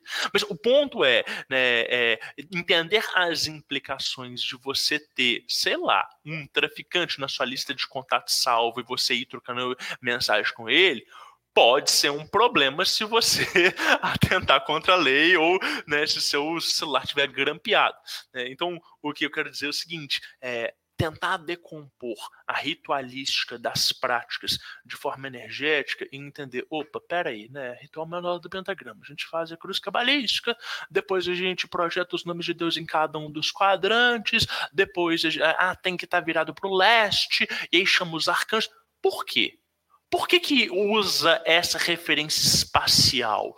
Por que, que usa, então, essa egrégora judaico-cristã? É, eu posso simplesmente pegar isso aqui e adaptar para uma outra egrégora? O que está acontecendo? Como que eu estou né, é, é, interferindo nisso? E aí, uh, quando, quando quando você tem esse pensamento um pouco mais crítico, você vai entendendo o mecanismo. Né? Então, ah, aquela cruz cabalística ela não é uma mera coisa devocional. Eu estou é, trazendo energia para mim, eu estou me energizando, porque uh, quem compôs esse ritual não achava que o indivíduo ele tinha energia suficiente para conseguir projetar esses nomes divinos por conta própria, né? Aí é, é, eu vejo muito isso, Douglas, quando uma pessoa ela passa por um tipo de iniciação energética, né? Seja é, uma iniciação em alguma ordem, seja sei lá é, uma iniciação e sintonização em Reiki, de repente ela falou assim: Nossa, os meus rituais eles estão mais potentes. Nossa, eu tô, tô conseguindo projetar mais força lógico, está mais conectado, o canal de luz está mais aberto. Né? Resta saber se você consegue traduzir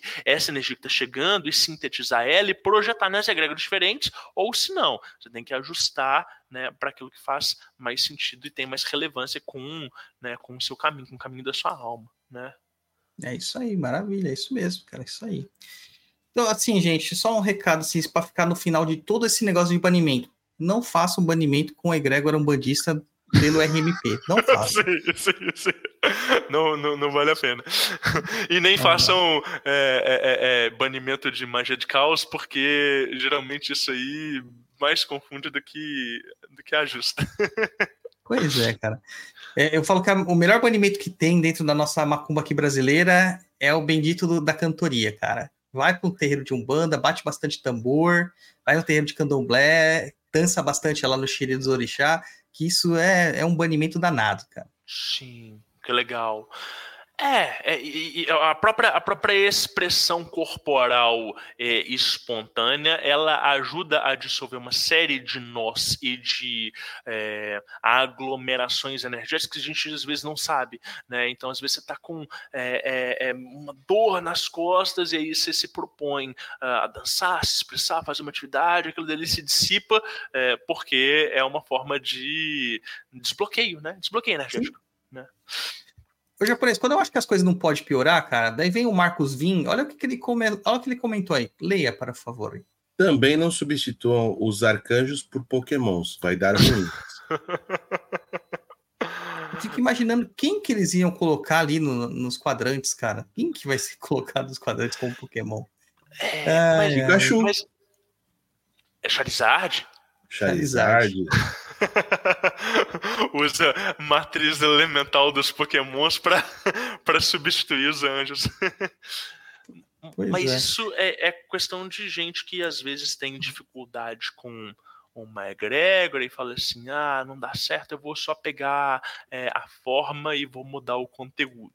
Né? E eu acho que uh, o processo não é não é mental, né? É, é um processo devocional, né? É uma conexão real. É menos que você tenha ali, né, um Pikachu de fato no altar e você faça, sei lá, a oração do trovão para ele e aquilo dele faça algum sentido na sua vida, é, né? Mesmo assim, eu não acho que tem um tipo de, de relevância energética. Eu, eu acredito muito, sim, que o indivíduo ele pode utilizar de coisas artificiais para ele conseguir projetar uma experiência de consciência e ter, é, de fato, algum tipo de vivência é, religiosa ou sagrada é, a partir daquilo dali, né? Mas eu acho que é muito mais fácil você seguir um caminho em que você usa uma mitologia é, já mapeada e escolher mitologias que sejam é, relevantes e que estejam em consonância com a sua alma, do que criar moda e inventar rituais por aí. é, eu vejo, não é o tema do, do programa, mas é que esse comentário surgiu até falar uma coisa aqui que eu lembrei. É, uma vez chegou uma pessoa falando para mim, um caoísta, né, um, mago do caos, falando assim que ele tinha muito costume, lá no, no Instagram do Papo da Inclusa, que ele tinha muito costume de fazer trabalhos é, usando magia do caos junto aos Exus. Falei, cara, legal, funciona para você? Ele falou, não, funciona perfeitamente, maravilhosamente. Passado alguns tempos, passado alguns meses, a pessoa veio atrás de mim porque ela precisava marcar uma consulta porque ela estava perturbada espiritualmente. Eu falei assim, cara, a partir do momento que você entende a magia do caos como uma coisa muito simplificada, né? Desses jovens hedonistas, né? Sim. Que ficam ali é, se auto se autoflagelando, né? Na masturbação completa ali para tentar é, é, energizar tudo. Cara, você vai fazer isso na frente de um Exu? Nossa. Usando o sigilo de um Exu, cara. É, vai dar muito ruim, Vai dar muito. A princípio ele vai te atender, porque a energia ali está é, sendo despendida, ele vai acabar te atendendo. Mas com o passar do tempo, cara, isso vai dar uma merda tão grande. E realmente deu. Na vida do cara deu uma merda tão grande que ele perdeu toda a potência sexual que ele tinha. Caraca. perdeu. Sim, sim. E, aí, o Exu não queria largar dele, não, cara. não estou falando de Kiumba, estou falando de Exu de fato. Ah, ah, é, ah. aí, mas o, o, esse negócio de ficar vocês pe pegar a coisa e tentar adaptar sem entender a natureza daquilo é muito complicado. Gente. Dá para você de... usar, mas tem que entender a natureza. Essa Fala, questão de fazer um cruzamento aí seria uma extensão de, de repente, potencializar? Ele... Então, sim, assim, Hum, você tem uma ideia, na macumba, a gente não é contra a absorção de conhecimento. Não é. Muito pelo contrário. Como a maior parte da macumba ela vem de um pensamento banto, de cultura banto, os bantos eles entendem tudo como é, quantitativo energético. Uhum. Então, é, as pessoas que hoje em dia, todo mundo fala de sincretismo, mas fala, só fala merda, para falar a verdade, né? O pessoal só fala merda de sincretismo, né? É, transformar o sincretismo em outras pautas, não tem nada a ver. Quando você tem uma visão mágica da situação, uma visão religiosa, você entende que o sincretismo é outra coisa. Não existe, nem, não existe nenhuma religião no mundo que não seja sincrética. Todas as religiões do mundo são sincréticas, todas. É... Mas o, que, a, o pensamento banto ele vai é, ver tudo com quantitativos energéticos.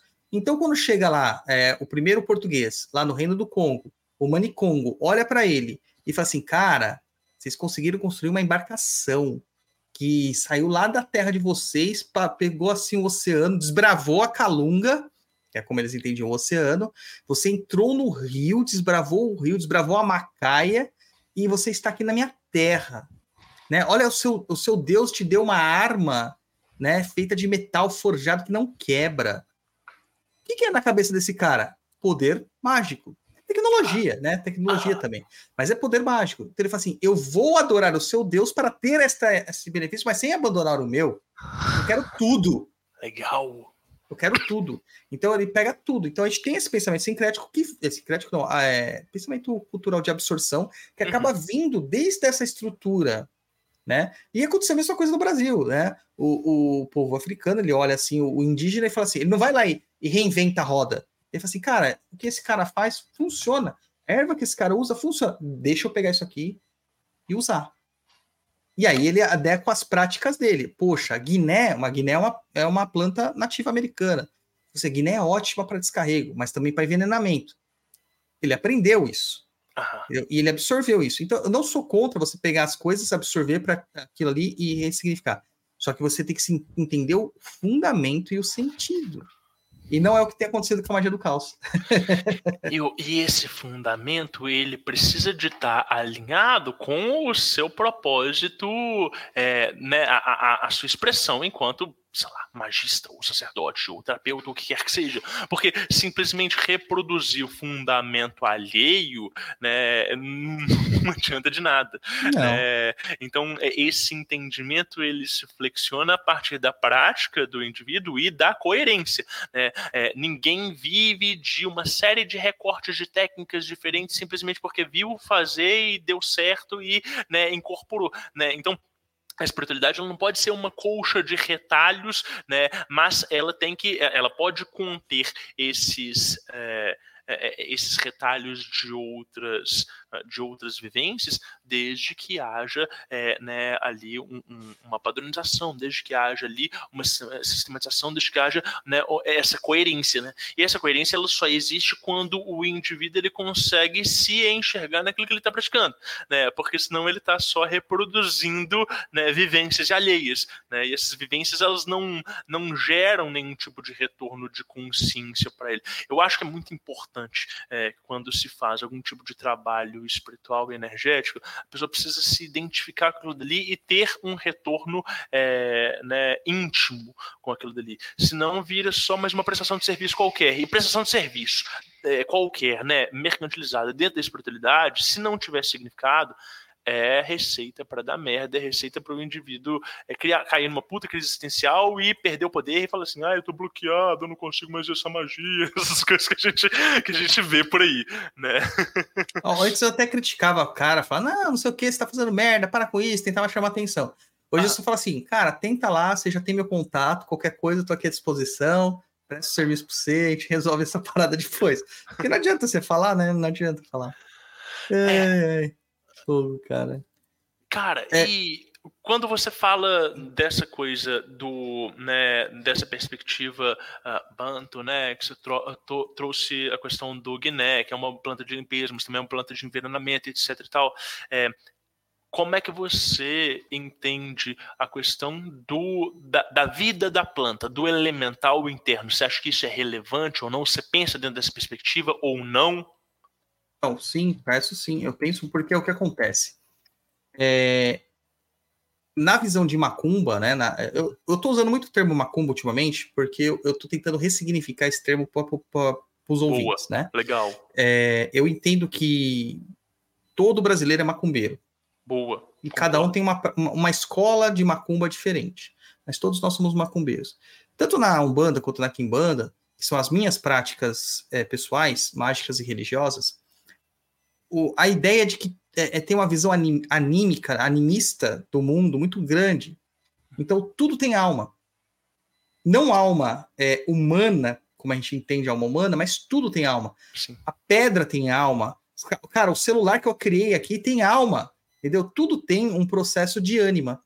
Então, é, quando a gente vai fazer o encantamento da erva, eu entendo que existe sim um processo de alma ali coletiva. Sim. Né? Sim. E, e, e almas coletivas que muitas vezes elas se abrem como, como guarda-chuvas, porque tem a alma coletiva da Guiné e tem a alma coletiva das espécies que são parentes da Guiné. Isso, legal, boa. Então, boa. por isso que eu acho que existem muitas formas de você praticar, mas eu entendo e eu respeito o encantado daquela, que a gente chama de encantado, né? o encantado daquela, daquele objeto que eu vou utilizar. Isso se dá é, muito assim, chocantemente, na Kimbanda, por causa do uso dos, dos, dos animais, né? Sim. Todo mundo cita, ah, mas vocês estão fazendo sacrifício animal, vocês estão judiando dos animais. Eu falo assim, cara, o dia que você ver um sacrifício onde você está judiando do animal, você tenha certeza que aquilo não é Kimbanda. Uhum, tá? Uhum. Aquilo é outra coisa. Agora, quando você vê o bicho sendo encantado, respeitado, integrado e o bicho se entregando, Sim aí você vai entender o que é o respeito pela alma daquele animal. Né? Mas esse respeito se dá por todas as questões, até na colheita de uma folha. Você não vai chegar numa árvore e arrancar a folha. Ah, deixa eu ver essa árvore aqui arrancar a folha. Pegar o canivete e fazer assim, ah, eu, é, vai colocar lá Luiz e M apaixonados para sempre. Tudo isso é uma afronta aos, aos animais, entendeu? Ou, a, a, aos animais, não, às almas que você tem. Tem que ter o respeito. Então, eu, eu acredito que tudo tem é, alma, esse processo anímico é muito importante para a gente. Eu concordo absolutamente. Eu acho que é, quando, quando a gente vai fazer uma magia com algum tipo de elemento natural, é, se a gente se a gente tem esse fundamento e essa noção de como despertar e encantar né, esses encantados, aquilo dali amplifica muito de poder. Mas, ainda que a gente não tenha essa noção animista, é, e ainda que a gente não tenha essa é, capacidade de ativação direta, é, não quer dizer que essa vida não existe ela não interage conosco diretamente. É por isso que é, uma receita de feitiço simples num livro que é reproduzida por um leigo vai dar certo. Né? Claro que esse certo ele é relativo, pode dar muito é. errado, mas mesmo o errado deu certo no sentido de que o feitiço se manifestou, né? É, então aquele negócio assim, o pior que pode acontecer é não acontecer nada, né? Mas é, o ponto todo é essa visão de que existem essas almas, né? Esses encantados é o que, que nos possibilita entender que é, é, é tudo, tudo o que nos cerca, então, tanto a natureza quanto as, as composições humanas, né? Esse falou da alma de celular, a gente, né, eu tenho um termo para isso de elementais artificiais, é um pouco o que a gente pensa quando a gente vai falar de servidores, blá blá blá blá blá, mas é, o, o, tudo o que nos cerca de alguma forma compõe um papel dentro de um equilíbrio cósmico. É, e se o indivíduo ele não consegue entender qual que é o papel dele, como que ele se encaixa dentro dessa equação cósmica, então é muito fácil tirar ele do ponto de equilíbrio dele. É, agora, é, quando você passa a entender, é, né, não exatamente, mas de uma forma é, grosseira, como que você se encaixa nessa, nessa relação e nessa equação? É, e o que, que, perpassa por você? E como que você se expressa no mundo? É mais fácil de pegar essas ferramentas ao redor sejam é, plantas cristais animais etc e tal é, e conseguir usar isso para integrar e projetar né é, a vida né? Sim. eu acho que é para aí é, por exemplo, a gente a, que estava na pauta aqui a próxima questão das, das, limpezas de descarrego, né? E tem muito a ver ah. com essa questão. Porque o que acontece? Quando a gente vai fazer lá um banho de erva, é, que é uma prática muito comum, é, e uma vez eu vi um espírita falando, cara, uma besteira tão grande no TikTok, cara.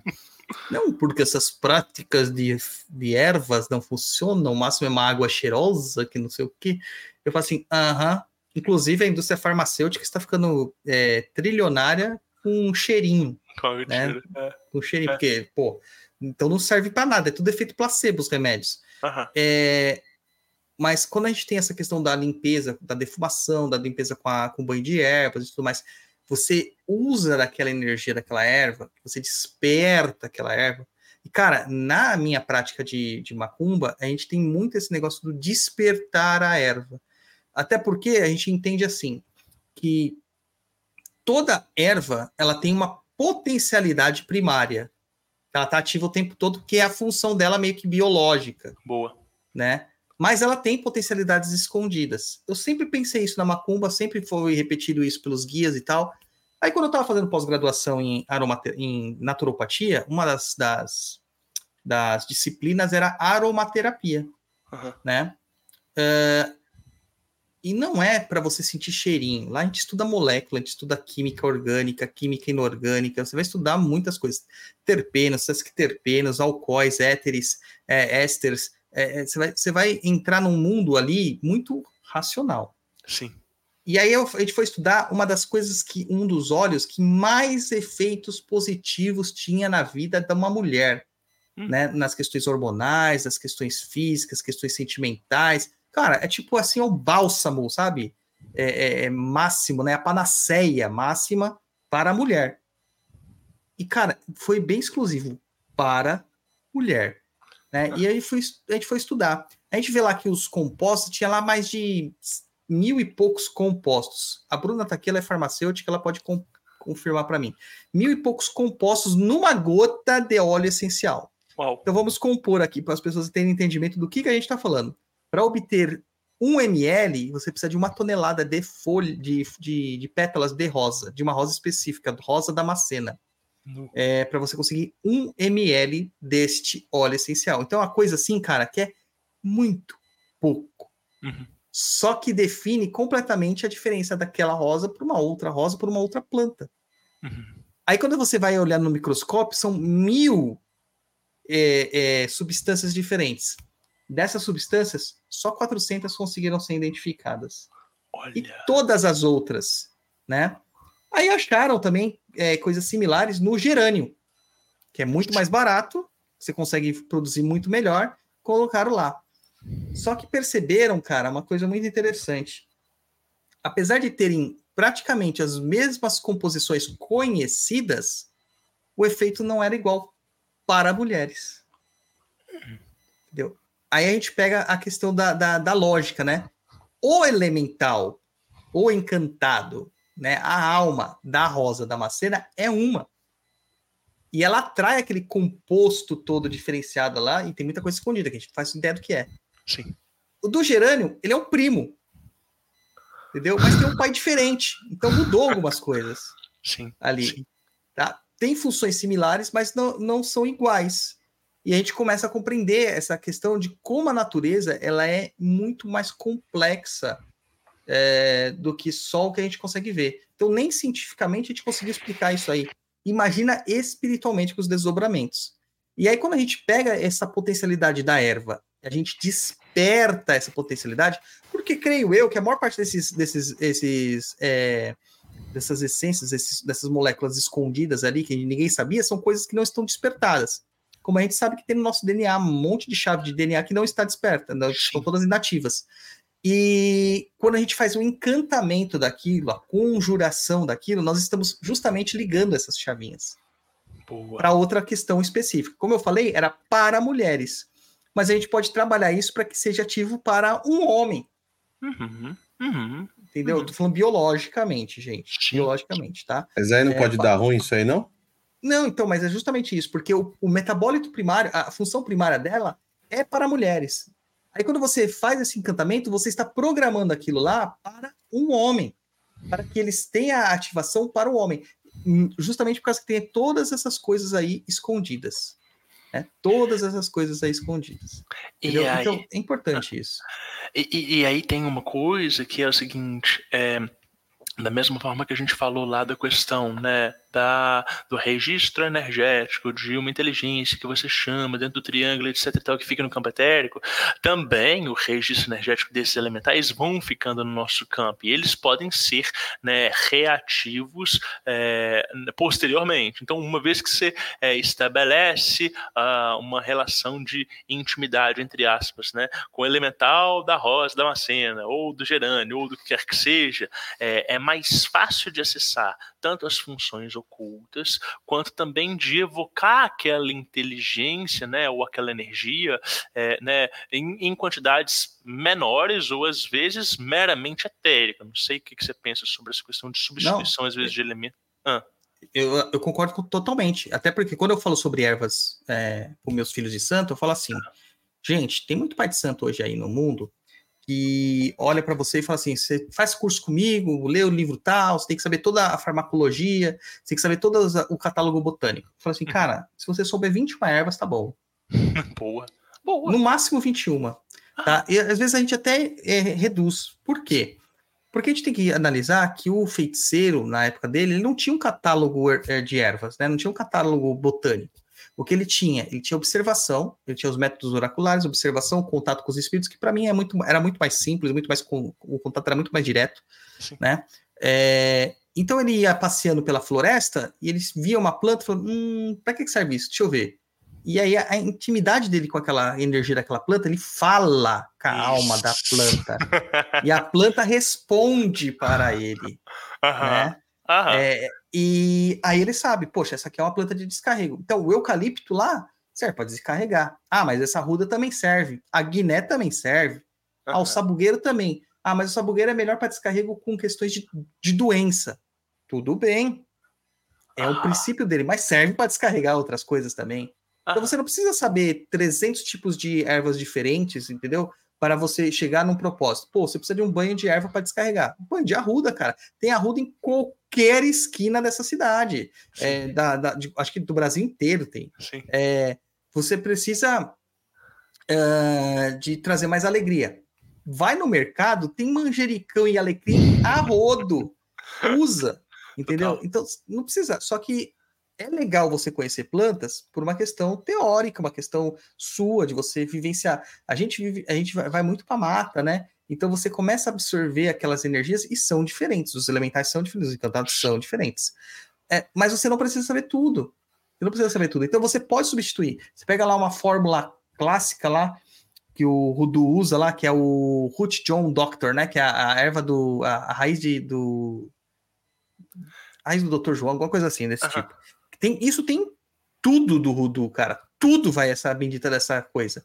Ah. No Brasil não tem. O que, que você vai fazer? Você vai ter que substituir, cara. Como que você vai substituir? Vai ter que encontrar uma coisa que tem uma propriedade parecida. Algumas pessoas substituem pelo quê? Pelo dandá da costa, pela, ah. pela, pela bulbo da tiririca. Ah. E, cara, a tiririca é mato é, é, é erva daninha, tá em é. tudo quanto é lugar. É, é, é, a regente dessa terra nossa, né? É. Quase isso. É. Cara, mas é muito. Eu tinha, eu tinha um preconceito com um termo que o xamanismo usa muito, que é o tal do aliado de poder. E que às vezes isso é usado para falar de animal espiritual e etc e tal. Mas as tradições xamânicas ou neo-xamânicas, elas entendem o, a, os elementais né, vegetais como aliados de poder. E é, o termo é exatamente isso: é você ganhar intimidade com aquele elemental para conseguir cortejar ele e entender quais são as propriedades principais, propriedades ocultas, como que ele se combina, como que ele é bem tratado, é, que fase de lua que ele prefere ou não e tal, blá, blá, blá, blá né? Então, esse entendimento de conseguir é, se abstrair e se projetar naquela relação que para outras tantas pessoas vai ser uma coisa abstrata, mas que é uma vive verdadeira vivência de espiritualidade e de criar laços não humanos, é, aquilo dele traz um encanto e um poder pessoal pessoal que é ímpar, né? Você não vai conseguir contar para o seu vizinho que você passou a sua manhã meditando, conversando com o elemental do manjericão. Mas a próxima vez que você fizer um banho de limpeza e você, sei lá, der para ele, vai fazer uma diferença completamente diferente, né? Então, é, isso é muito legal e isso afeta, é, é, né? Então, a, a, a, relevância e a potência em cada um dos banhos, em cada uma das práticas de limpeza, quer a gente use os elementos físicos ou não, né? Você pratica muito é, é, é, questão de limpeza com mais com questão é, energética? Sim. Ou mais energética? 100% energética. Integralmente. E, e, como você faz, cara, para, por exemplo, aterrar essas energias todas que ficam circundando ali você?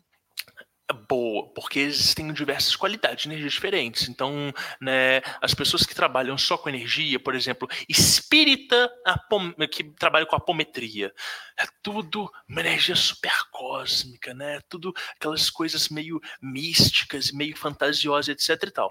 Né? Eu não trabalho só com energia cósmica, trabalho também com energia telúrica. Então, trabalho muito com, com essa energia de, de terra e de aterramento e, e dessa potência, assim. Então, eu vou vou equilibrando, né? Às vezes chegam pessoas que estão muito naquele tempo que a gente falou, né? Muito no fascínio, né? Estão muito é, espiritualizadas, às vezes tem uma terceira visão aberta, vê um monte de coisa, etc. E tal, mas não tem capacidade de manifestação de colocar as coisas para acontecer e etc e tal. E na hora que eu puxo a pessoa no chão que eu conecto ela na terra, eu falo assim, pô, é essa força que você tem que usar, esse poder, essa potência. Nossa, é diferente, para mim é mais denso. Não, não é mais denso, é mais espesso. Pode dizer que tem densidade em termos de textura não é pesado no sentido de ser negativo. A pessoa uhum. vai assimilando e tal. Então, é, eu, eu, eu tenho assim técnicas que elas assentam muito né, nessa, nessa energia mais densa e às vezes quando quando chegam umas paradas muito pesadas tem energias que tem inteligências que trabalham nessa faixa vibratória, como tem inteligências que trabalham em faixas vibratórias mais sutis. Mas eu não vejo diferença, assim, Douglas, em termos de efetividade, sabe? É, muitas vezes chegam pessoas pro, né? Às vezes eu estou fazendo um acompanhamento com um indivíduo que ele não está passando por um processo de organização básica da vida. Ele já é uma pessoa que tem práticas eh, energéticas e espirituais e religiosas contínuas e ele está num processo de desenvolvimento, ou seja, ele não consegue acessar certos patamares energéticos que eu acesso, e o processo é justamente ir permitindo ele acessar esses outros patamares.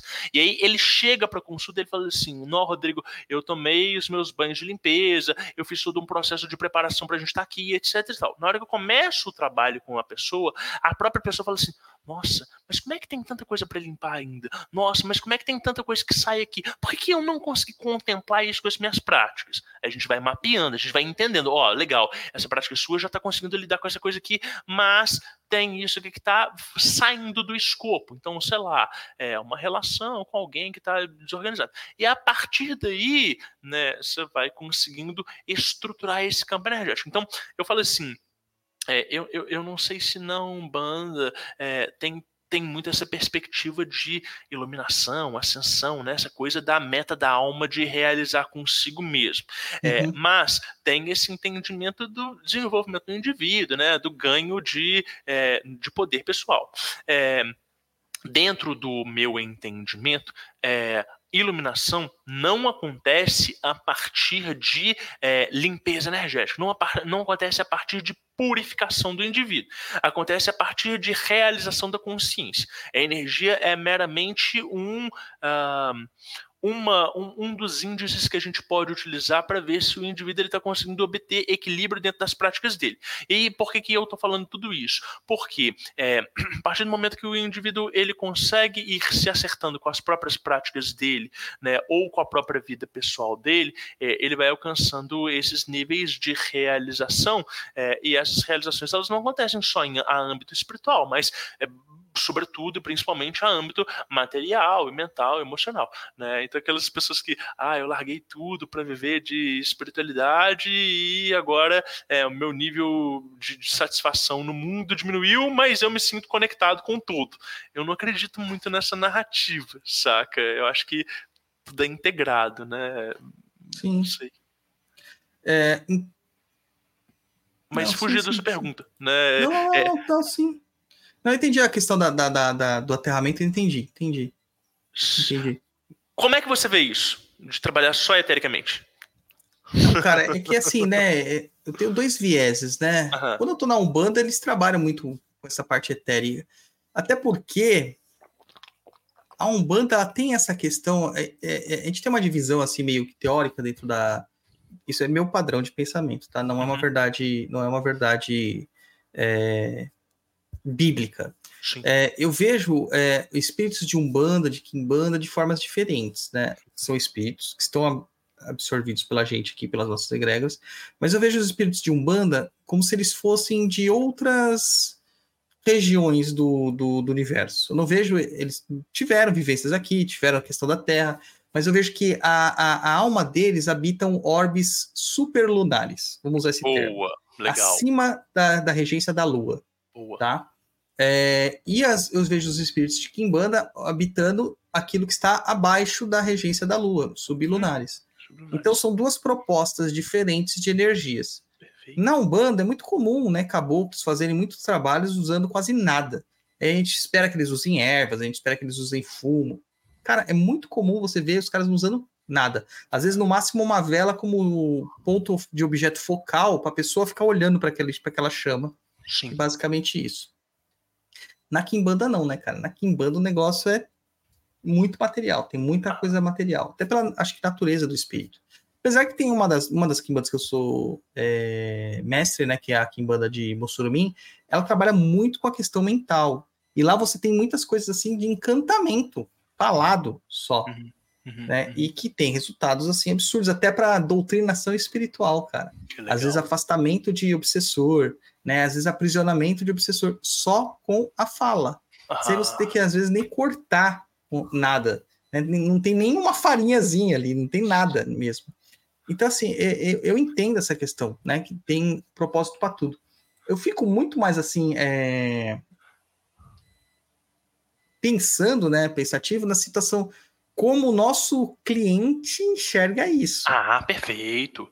E, e, e só um adendo: é, por mais que tenham esses feitiços que eles são 100% orais, são feitiços que são operados a partir do mestre de liagem. Sim, não é sim. qualquer maluquinho que vai chegar ali, ah, eu li o feitiço e eu vou falar e eu vou obter o mesmo resultado. Não, tem feitiços, por exemplo, que só são liberados para mestres. Sim, mas mesmo Entendeu? que isso caia na mão de algum, algum Não, não funciona.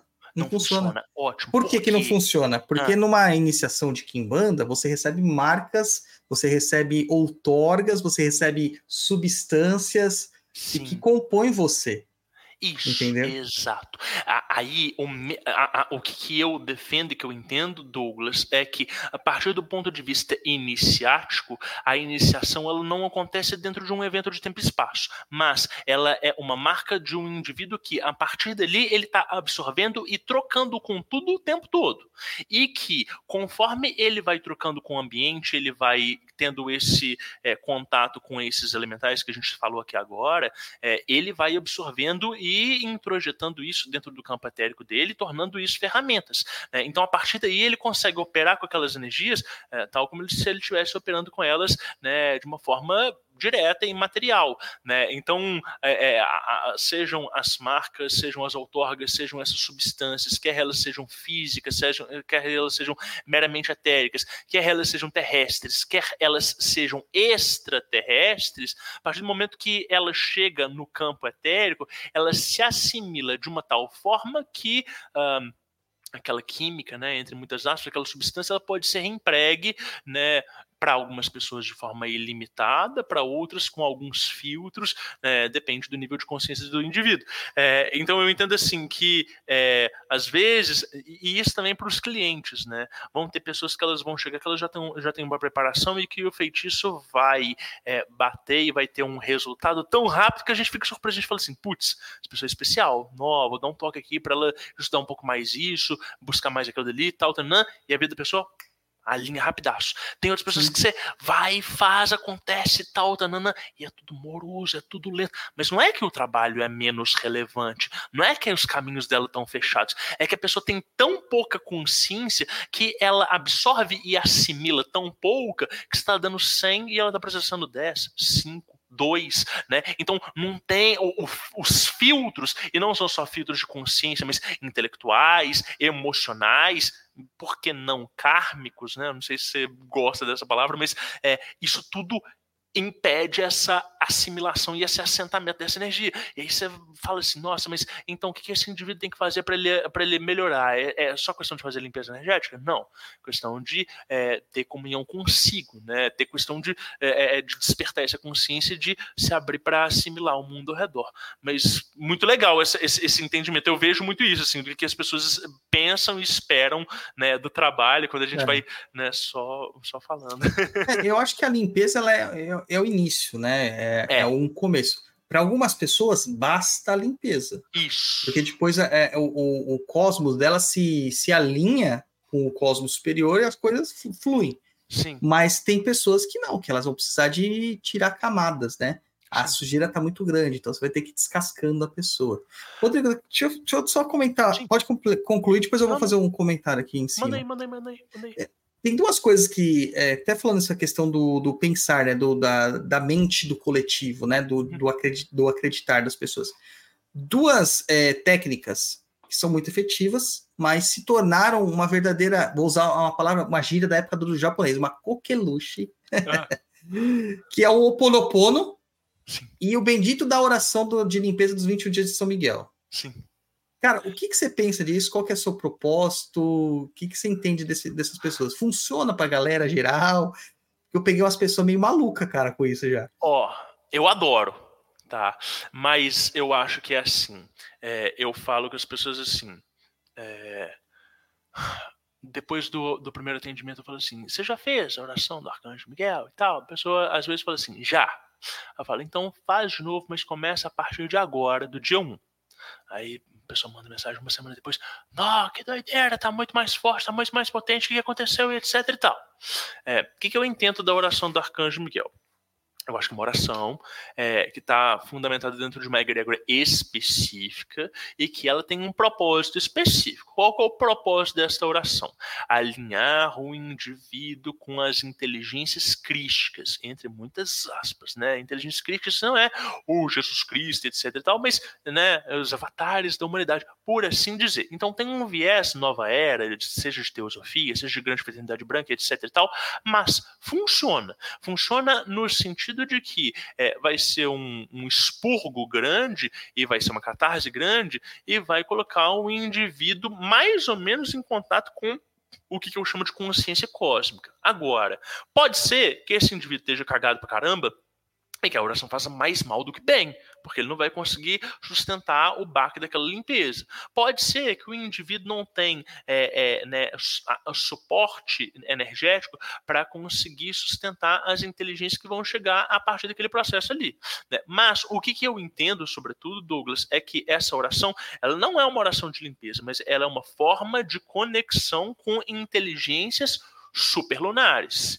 Então, a partir da prática dessa oração, não no sentido de neutralização de si, mas no sentido de comunhão com o cosmos, você passa a conseguir evocar inteligências que você não teria capacidade de trazer para junto de si, seja na gíria, seja nas suas orações, seja na, nas práticas individuais. Então, eu entendo ela como uma prática devocional e as pessoas entendem ela como uma prática de mitigação de problemas cotidianos. Então, Sim quando as pessoas usam né, um, um, um, uma bazuca para acertar uma mosca, é, costuma fazer estrago na parede. Né? E, e, eu acho que é um desperdício. É, o Ho Oponopono, é, eu acho que é, é, uma outra coisa, assim. Eu acho que caiu num, num rolê meio de é, tia, tio esquizotérico, assim, né? É, uma coisa meio misticoide. Eu não acho problemático no sentido de que você não está causando nenhum tipo de estrago, senão aquela fascinação que a gente falou. Então, no máximo, você está criando indivíduos que eles são um pouco mais alienados. Agora, é uma prática que, se você usa ela como uma plataforma para projetar uma intenção específica, é muito interessante. Então, eu falo assim: é, o indivíduo ele pode fazer os tal dos 21 dias de Oponopono é, de uma forma meio genérica beleza, vai dar resultado. Mas ele pode pegar aquilo dali e falar assim, putz, é, eu vou fazer isso pro meu relacionamento com a pessoa que eu tô me relacionando atualmente, para ver se tem algum tipo de entrave e dissolver, né, esses entraves. Aí a pessoa começa a fazer isso e vai vendo um monte de situações, de brigas, é, de, de, de, de, é, nós na relação, de alguma coisa que ficou mal resolvida, etc e tal. Ó, oh, legal, né? Nem tinha nada de demais, mas eu consegui abarcar isso aqui. Não, vou fazer isso para o momento que eu sofri um bullying quando eu estava no colégio, na infância e tal. Aí você vai abarcando outras memórias. Então eu entendo como uma espécie de reprogramação emocional que ela pode ser direcionada. E aí, eu acho que uma técnica é muito mais útil do que você ficar fazendo regressão com o terapeuta ou do que você ficar, é, sei lá, é, meditando e revivendo essas coisas e às vezes dando mais tônus para o trauma do que, é, de alguma forma, curando eles. Então, eu acho que assim, as pessoas, a, a, massa, né, a população entende é, a técnica como efetiva, mas não sabe aplicar dentro desse paradigma mágico e energético. Né? Então, nada contra as técnicas, mas algumas ressalvas em relação à forma como as pessoas usam e recomendam indiscriminadamente.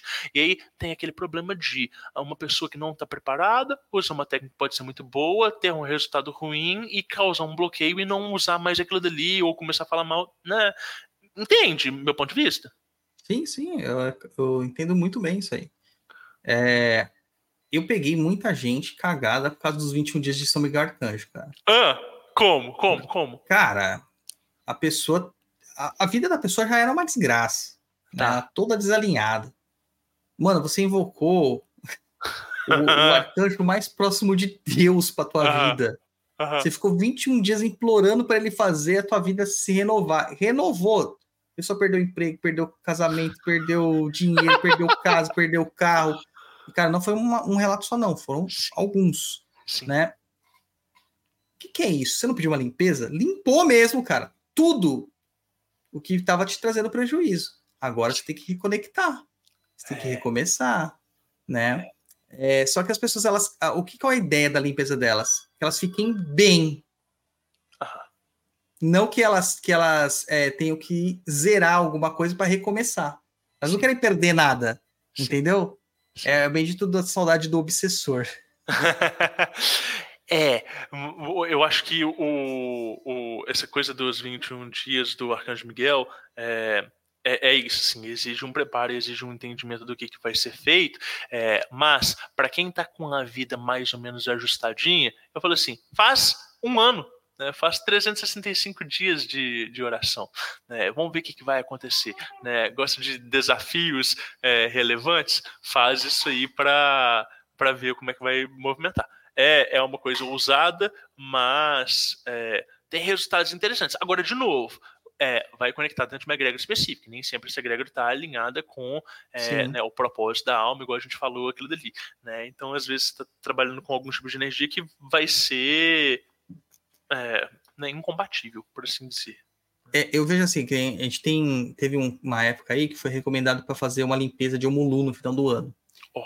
E a galera, e com uma grande ressalva, cuidado que isso pode dar uma bosta muito grande. galera fez, mano, deu tanta coisa ruim, cara. tanta coisa ruim. Eu falei assim, cara, você tá chamando o senhor da terra, o senhor da peste. Sim. Entendeu? Então, realmente vai dar muita coisa ruim, vai tirar tudo aquilo que não presta da tua vida. Só que você tem que entender que, mesmo que não preste, você vai gerar uma abstinência. Você gostava disso, você estava apegado a isso. Então não tem como você simplesmente achar que não vai dar nenhum tipo de efeito colateral. Vai acontecer um efeito colateral e faz parte do processo de limpeza. Então a limpeza, eu vejo que assim, a espiritualidade como um todo, ela, ela gerou uma questão. Isso no Oponopono ganhou uma métrica assim tão grande, né? Uhum. É, que o pessoal acha que é tudo gratiluz. É. Sabe? Tudo muito é. purpurinas, unicórnios e afins. E não é. Às vezes você tem que entrar realmente numa síncope para poder Sim. depois se re reformular, né? Porque se não tem isso, não tem reformulação, só tem uma adaptação. E aí você vai adapta, adaptando o que, que é merda e continua o cheiro de cocô. Né? Então, é, a, a, grande questão é, é né, essas limpezas, elas são catárticas justamente para ter contraste suficiente para o indivíduo é, né, é, se perceber e fazer as mudanças de fato. Né? Aliás, eu, eu trouxe uma, uma frase que eu ia abrir o programa com ela, mas eu achei ela muito muito pesada, e eu vou soltar ela aqui agora, que a gente fala lá no Diário Mágico, foi um ouvinte que trouxe pra gente, que é assim, é, não se pode limpar uma bunda que ainda está cagando. e limpeza energética é bem por aí, assim. A gente pode fazer limpeza de uma situação uma, duas, dez, vinte, trinta vezes, mas se a gente não está pronto para fazer a mudança do que está gerando aquele tipo de limpeza, é só a gente desperdiçando tempo e potencial nosso, né? Um dia eu estava em consulta com o Exu, ele virou para mim e falou assim: é, moço, deixa eu te falar uma coisa. É, você acha que poder espiritual é essa capacidade de limpar grandes coisas igual você tem. E o verdadeiro poder espiritual é a capacidade de não se sujar por coisas idiotas. Aí eu tomei aquele tapa na cara, agradeci, falei sim, senhor. E, e putz, é isso, cara. Se a gente, de alguma forma, né, tá se agregando com tanta besteira, é porque tem algum tipo de afinidade dentro da gente que uh, permite com que a gente assimile e é, que aquilo dali reverbere na gente. Né? Então, limpeza só existe porque a gente não tem essa capacidade ainda de é, se, se manter incólume. Nem sei se isso é uma utopia, né? mas acho que faz parte da experiência humana essa troca e, e faz parte dessa experiência humana também a autorregulação e entender o que faz sentido para a gente e o que não faz. Mas eu acho que isso vai se tornando muito mais espontâneo e orgânico é, conforme a gente vai tendo esse autoconhecimento, conforme a gente vai né, honrando a nossa postura, é, sabe, interna. Sim, maravilha. Japonês, vamos entrando nas perguntas, cara? Você tá sem áudio, Japa? Ah, desativei meu microfone aqui. O que, que é, você quer tava, que eu faça? Tava falando com as peguete, né, cara? Eu já falei para você, japonês.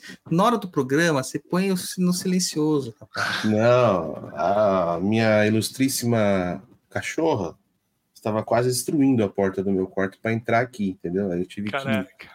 É, senão Entendi. a pessoa ia pensar que estava arrombando a minha casa aqui, porque ela é ela fica batendo na porta de uma tal forma que parece que estão arrebentando a porta. Caraca. Vamos fazer a pauta primeiro, depois a gente vai para do chat. Tá bom. Então vamos lá da Marcela Abreu. É, Aueto. Uma pessoa pode ficar, abre aspas, viciada, fecha aspas, em banho de ervas? Se sim, quais as consequências e qual seria a frequência ideal para os banhos?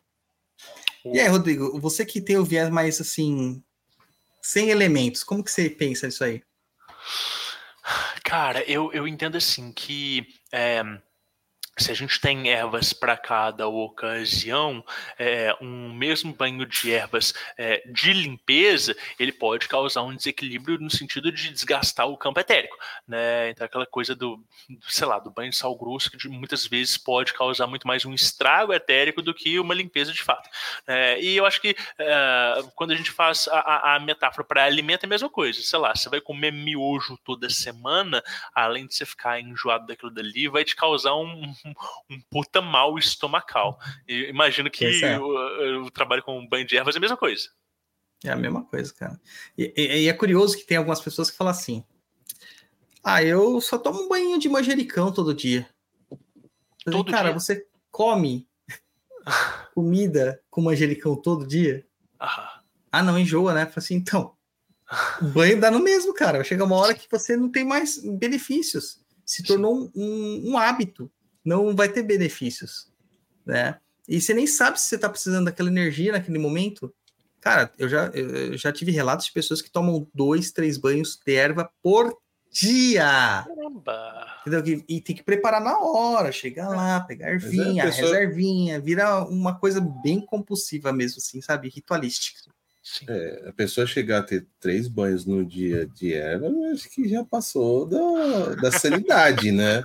Não, eu, eu teve uma vez um relato de um cliente que é o seguinte: ele veio para mim falando da seguinte forma: Ah, eu me sinto mal, eu tomo banho de erva. Eu preciso de energia, eu tomo banho de erva. Né? Ah, eu preciso dormir, eu tomo banho de erva.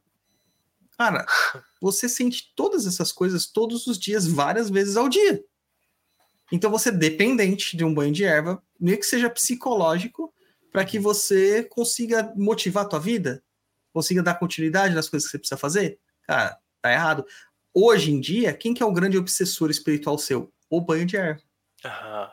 E a gente teve que proibir o banho de erva. Proibiu. Entendeu? O pessoal fala assim, frequência. Não tem frequência para banho. Eu acho assim que quem tem um trabalho espiritual, pelo menos uma vez por semana, tem que tomar um banho de limpeza. Uhum tem que tomar um banho de limpeza. Pessoas como eu, que tem um trabalho espiritual muito intenso, que eu estou segunda, terça, quarta, quinta, sexta, sábado, domingo no, no terreiro, ou fazendo feitiço, depende do caso. É, tem, eu, tem dias que eu tenho que tomar banho de descarrego, mas tem dias que eu não tenho que tomar banho nenhum. Depende do que eu vou fazer. Se eu vou alimentar um Exu, eu não preciso fazer banho. Para que, que eu vou fazer banho? Eu quero que aquela energia fique comigo. Eu acabei de alimentar o Exu. Ixi. Né? Agora, assim, se eu vou fazer um trabalho pesado, uma demanda, ou fazer uma quebra de demanda, um afundamento, alguma coisa de sentido, você precisa se limpar, né? Então eu vou, poxa, aconteceu na semana, no, na segunda eu tenho que fazer um negócio desse, receber uma demanda, cortei, na terça de novo, vai tomar banho de limpeza nos dois dias. É, é. Mas, Mas aí é, é, é, o entendimento também da pessoa do propósito. Né? Se é um banho de limpeza protocolar, né? De ah, é, é, é, é norma do terreiro você tomar antes da gira. Beleza. Se você está fazendo um processo de limpeza seu constante, então ah, uma vez por semana eu tomo esse banho de limpeza que é o que regula a minha energia. E aí você vai adequar as ervas de acordo com essa energia. Ou se às vezes você está tomando um banho de desenvolvimento. Então, tipo, sei lá, a pessoa está desenvolvendo clarividência, está tomando banho de hortência azul com lavanda, não sei o que, etc. Beleza, tem a regularidade você não vai passar muito daquilo dele, porque vai desajustar os centros energéticos e vai perder a propriedade. Então, é, é, é, é entender assim, estou tomando banho de limpeza? Por quê? Né? É, é. E a partir daí ajustar a pergunta e o enunciado. Ó, tem, uma, tem uma frase aqui da Tatiana que exatamente nesse, pega nessa linha de pensamento sua. Hum. Banho de sal grosso tira tudo, tanto energia boa e ruim. E se eu te disser que não é bem assim? É. Né? É, é, às vezes, o banho de sal grosso ele possibilita que você receba eflúvios de outras ervas. É, eu te, uso uma, uma situação assim, é, ilustrativa. Imagina o corpo de uma pessoa, né? É, e as energias negativas elas vão se acumulando como se fossem sanguessugas. Tá. Vai, vai abrindo aqueles buraquinhos energéticos. Vai abrindo aqueles buraquinhos. Então você vai ver que a pessoa está com uns contornos, assim, mais um, uns afundamentos no campo áurico dela, que é onde tava todas as ah, esses sanguessugas aí. Quando você toma um banho de sal grosso, isso derrete, você tira, vai ficar o buraco, mas tá. tirou tudo. Isso. E aí você pode tomar um banho em cima energético para tapar estes buracos. Perfeito. Seria tipo Agora, passar você... uma massa corrida. Às vezes não tapar. adianta você. É, às vezes não adianta você pegar e só tomar um banho de descarrego se não tiver o sal, porque o sal ele possibilita que, que você absorva o banho também. Boa. Né? Boa. Então, assim, é tudo é propósito e perspectiva. Tem hora que é bom, tem hora que é ruim. Vai tirar energia boa? Pode. Eu sou muito assim propenso a achar que ah. talvez não. Sim. Eu acho, eu acho sim, eu acho que é, é, é aquilo que a gente está falando de qualidade de energia. Um banho de sal grosso, ele não vai conseguir, por exemplo, tirar a energia devocional a, sei lá, você faz uma Ave Maria todos os dias. Não vai tirar aquilo dali. Mas talvez ele consiga diminuir o seu nível energético dentro dos seus chakras, né? Que é uma coisa mais é, terrena e etc e tal. E, da mesma forma, o banho de sal grosso não dá conta de limpar demandas mais pesadas e mais específicas, né? Vai, vai uhum. olhar, passar por aquilo dali como se estivesse passando passando, sei lá, uma água de chuva em cima da gordura de óleo que você botou a panela na chuva. Né? Então, é, é, mas tem esse potencial ambíguo que nem sempre é controlado só pela intenção. Né? Mas se você desperte o elemento, ele pode comportar de uma forma instável. Maravilha, japonês. Próximo aí. Vamos lá. O Ednei Gonçalves. Fala sobre o uso da fundanga, pólvora folha de carrapateira, a mamona, pipoca, ovos, canjica branca e canjica amarela. Esse aí é por sua conta. Rapaz, se misturar tudo isso aqui, vou te falar, viu? O que, que acontece, Doug, se mistura tudo isso? Se fizer ah, tipo, uma salada com tudo isso, Pai Dodô. São coisas com propósitos muito diferentes, né? Não tem como você dizer assim. Apesar de ser muita coisa assim, ser de fundamentos, a gente pode falar de uma forma meio superficial, ó. É, propósitos. Acho que o Rodrigo já pegou isso bastante em consultório. Tem pessoa, cara, que você tem que explodir a pessoa. Você tem que afastar as coisas. É a pólvora. A pólvora faz justamente isso. A, a, a, sempre lembrar que tudo aquilo que acontece no campo material reverbera no campo espiritual. Então, se a, a, a, pólvora, essa, esse impacto da pólvora, ele movimenta o ar de uma forma violenta ao redor, espiritualmente ele também o fará. E é um ar quente, um ar de queima, né? Então, é isso que vai acontecer. Você tem espírito, mas a pólvora não funciona para energia negativa, funciona para espírito. Né? Se tiver lá miasma, larva astral, essas coisas que a galera tem bastante, não vai fazer diferença nenhuma a roda de pólvora. Né? Agora, se tiver um espírito, isso aí, ele vai ser lançado longe. Sabe aquela, aquela cena do Doutor, do Doutor Estranho, que a, a monja mete no peito dele e vai longe, né? viaja as dimensões? É isso que a pólvora faz. É uhum.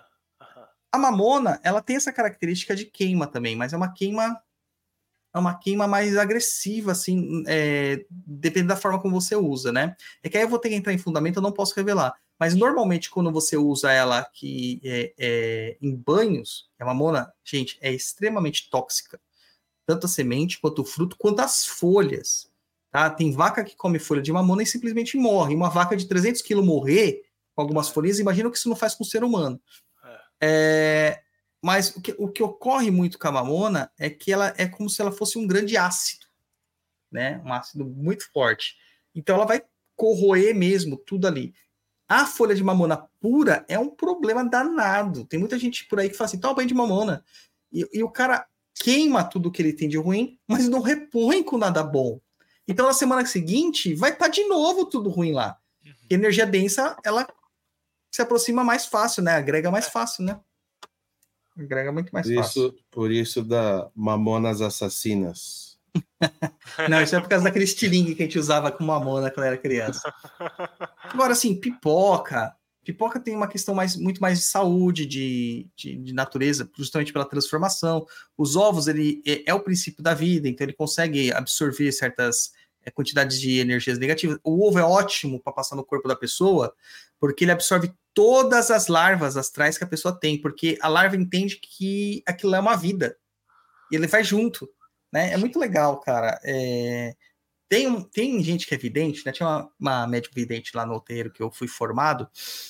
É, era muito engraçado que ela narrava as coisas que ela via, né? É, e, ela, e ela ia narrando, cara, e isso parecia que estava desenhando uma história em quadrinhos da minha é cabeça. didático, né? É muito didático. E ela falando, não, a entidade a entidade está passando ovo na pessoa, as larvas elas estão todas babando atrás do ovo, e isso vai gerando uma historinha na cabeça. É assim que você tem que entender como que funcionam os elementos. Né? Agora, canjica branca e amarela não tem propósito de limpeza, cara. Uhum. Isso é outras coisas. Nem, nem vou comentar porque não tem propósito de limpeza. Uhum. Uhum. Próxima japonês. Ó, o pessoal falando aqui, ó, os chineses usavam pólvora para afastar espíritos ruins. Uhum. Uhum. Isso aí. Próxima, japonês. O Igor Marçal. Aí sim, salve Tata, japonês e Rodrigo. Faço limpezas energéticas em casa uma vez por mês, passando pano com sal grosso na água e depois vindo com banho de espada de São Jorge e defumação em seguida. Sempre que atendo com cartas ou com reiki, defumo a casa antes e faço minhas orações.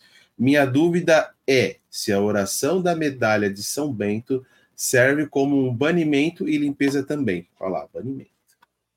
E aí, Rodrigo, você acha que serve? Essa parte de oração é com você, cara. Cara, eu, eu a, a, oração da medalha de São Bento eu entendo que é aquela oração do vá de reto do Satanás, né? É. E etc e tal. Eu, né, eu não entendo como uma oração de limpeza, eu acho que é uma oração de proteção. Eu acho que tem uma direção muito grande nisso, né? Eu acho que ele faz certo quando ele faz a limpeza da casa com é, é, o, o pano com sal grosso, e depois o banho de, de espada de São Jorge, depois a defumação, e aí depois ele faz essa prática de proteção na casa. Né? É, eu acho que é, se ele tem esse entendimento de que ele está encantando a casa com a, a, oração e ele cria um espaço mágico a partir daquilo dali, ele ajuda a selar e a estruturar essa energia que está sendo colocada ali, né? É, mas assim, é, uma oração com propósito de limpeza dessa forma teria que ser intencionado, e aí eu acho isso, assim, se é uma oração que ela é curtinha e que ela é contra o demônio, é, muito provavelmente ela vai ter um propósito muito mais de é, é, é expurgo é, de espíritos ou, ou, ou inteligências negativas, exorcismo, né, do que necessariamente algo que vai dissolver, igual a gente falou, né, lavas astrais, formas de pensamento ou outras coisas assim. Então, mas eu acho que a prática dele, a rotina dele, né, de uma vez por mês é uma rotina boa, assim, né? De limpeza Sim. da casa. Né? Eu só mudaria uma coisa aqui. Hum. Novamente falando a questão didática, né? Da, hum. da historinha que a gente às vezes desenha, que é bom a gente ter isso para ficar fácil. Ah. O que, que o, o, a defumação faz? Ela vai sempre para cima. Uhum. Né? A defumação ela não vai para o chão, para o solo. A fumaça não é densa o suficiente para atingir o solo. Então, os vapores das ervas, elas vão queimar tudo que tem nas paredes, que vão queimar nas quinas, nos buracos, no teto, na psicosfera da, da, da família, né, tudo mais. Sim. Quando faz isso, todas essas questões, lembrando que a gente está falando de espiritual, mas ainda tem uma questão, um quê anímico ali, tem uma porcentagem é, de uma matéria espiritual, por assim dizer, para ficar por analogia. Tudo isso aqui cai no chão. Uhum. Então aí eu mudaria a ordem. Eu faria primeiro a defumação e depois a lavagem. Olha só, interessante. Tá. Entendeu? e é como que a gente faz no terreiro. Lá, né? É, é o, é o que se faz no terreiro. No terreiro a gente procede com a defumação e depois a gente evoca o povo das águas para lavar. Boa. Né? Que é o que a gente faz no terreiro. É, agora, uma coisa que eu achei que, fantástica aqui que ele colocou é o reiki. Aham. Você é reikiano também, né? Eu também Sim. sou. Sim. O rei, assim, na minha visão, o reiki, ele não precisa de, de nada, cara. Ele, ele é um autolimpante, cara. É. Aham. Pra casa. É, para você, para casa, para o ambiente. Eu não vejo o reikiano como um, um, cara que tem que ficar acessando o poder. Eu vejo o cara como uma fonte que jorra energia o tempo todo. Sim. Mas quando você coloca energia, eu falo isso no curso, sim. Quando você coloca energia limpa num vaso sujo, é, você vai poluir. O vaso ele vai, não vai deixar de estar poluído, né? Então eu entendo a atuação do reiki de uma forma completamente diferente quando é no indivíduo, quando é na casa. Na casa eu vejo é, é, ele como limpante, porque justamente tal como você descreveu a defumação, eu vejo a energia do reiki como algo expansivo e uma vez que ela tem um alto potencial vibracional, tudo aquilo que está dissonante daquilo dali vai ser afastado e vai ser encaminhado para longe. Quando Sim. você está atuando no indivíduo, os chakras eles têm delimitações. Então afasta para longe, mas fica nas paredes os chakras. E aí você tem uma dificuldade muito maior de eliminação daquelas sujeiras, porque está justamente na periferia, não está no centro, e na hora que você vai fazer uma prática de limpeza, você não consegue acessar aquelas energias e tirar elas.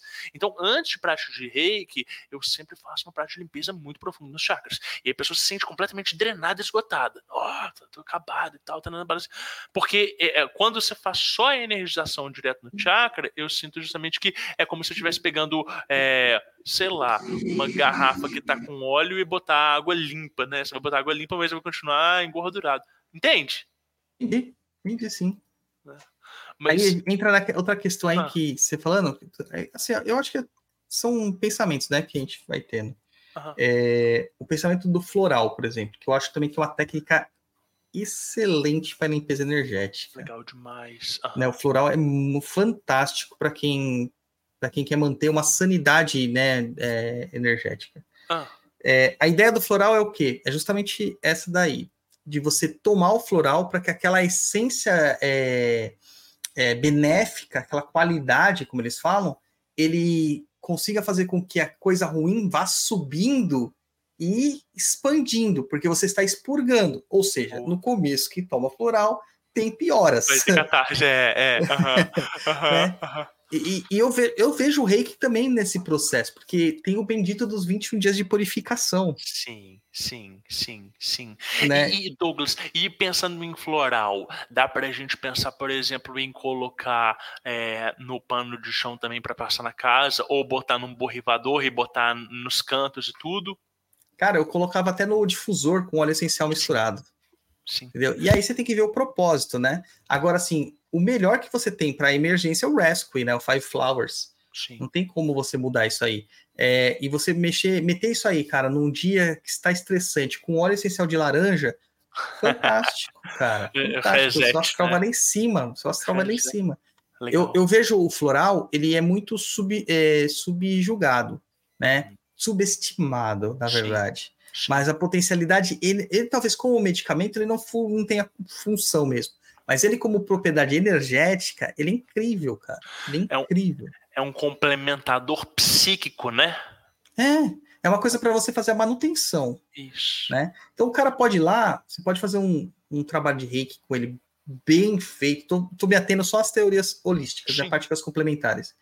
É, você pode fazer um trabalho dele de reiki bem feito, organizando toda a estrutura dele, e aí você dá o floral para ele manter aquela regularidade, aquele espaçamento. Quando ele chegar na próxima sessão da outra semana, às vezes na mesma semana, dependendo da situação da pessoa, é, você vai ver que ele vai estar tá mais estabilizado e ele vai também estar mais aberto à recepção de energias é, benéficas.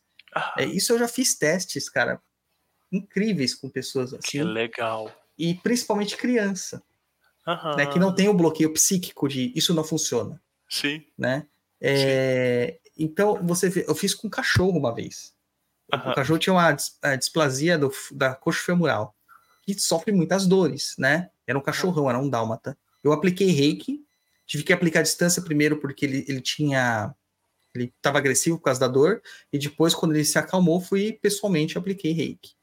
É, e depois eu fiz, e fiz a. Nesse intervalo, eu fiz a manutenção dele com um composto de florais. Eram quatro florais que eu achei que eu julguei necessários para aquela pessoa, para aquele paciente canino naquele momento, Sim. e colocava na água dele. E não tem, não tem restrição. Você pode beber o dia inteiro água com floral que não vai te fazer mal. É. E o cachorro, cara, simplesmente curou. Uau. Entendeu? Curou. Que legal. Entendeu? Então você vê que. Fala aí. Que eu, eu tô pensando, cachorro, cara, da Sandra. Da Sandra. É. Ah. Que legal. Entendeu? Então foi muito legal, cara, essa mas não tem o bloqueio psíquico. Uhum às vezes com um adulto, você não consegue, né, um ser humano adulto, você não consegue isto, porque o cara ele coloca já na cabeça dele aquela barreira, isso não vai funcionar. Sim. Né?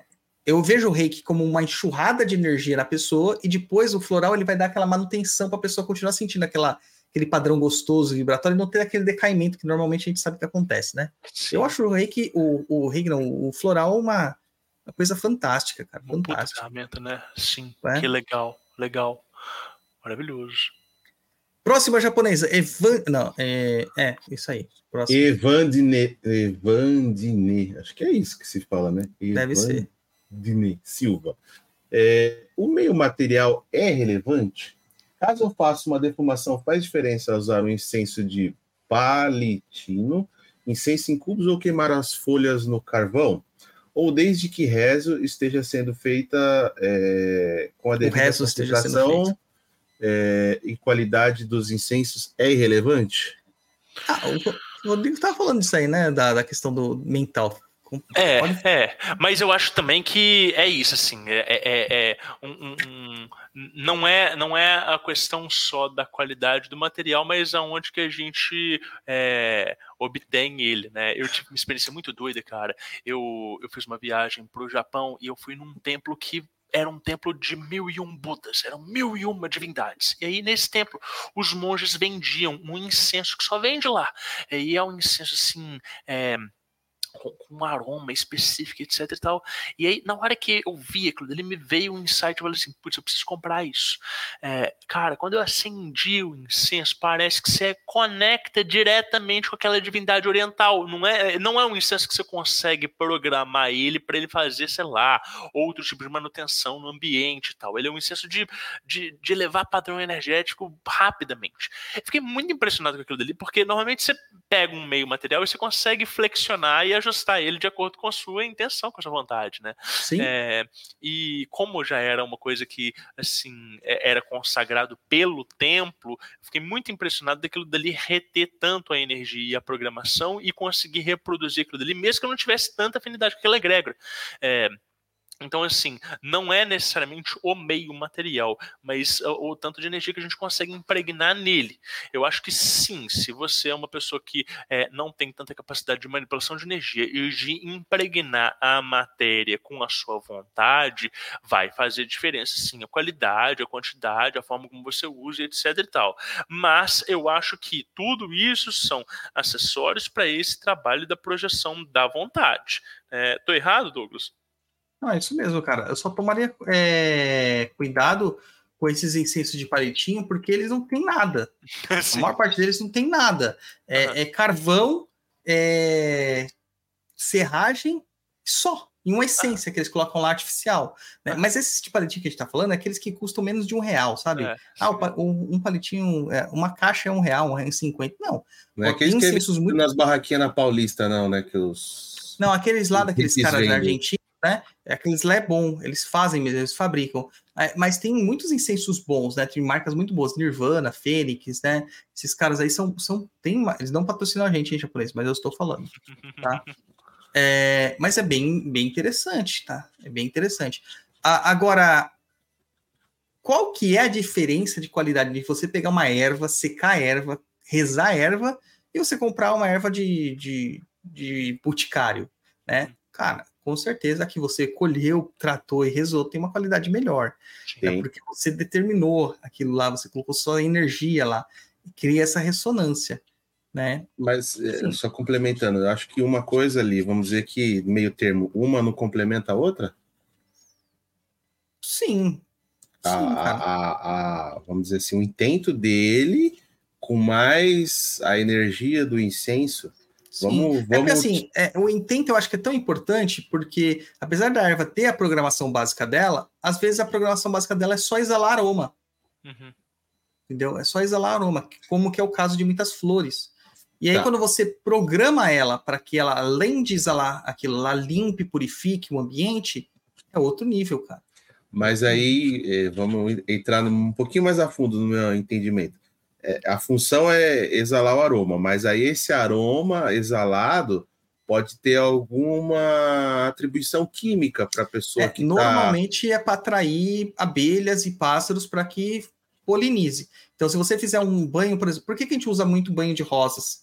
vermelhas, né? É, para atração sexual. Banho de rosa vermelha é e champanhe numa sexta-feira. É, oh, é justamente isso, cara. É justamente isso que acontece.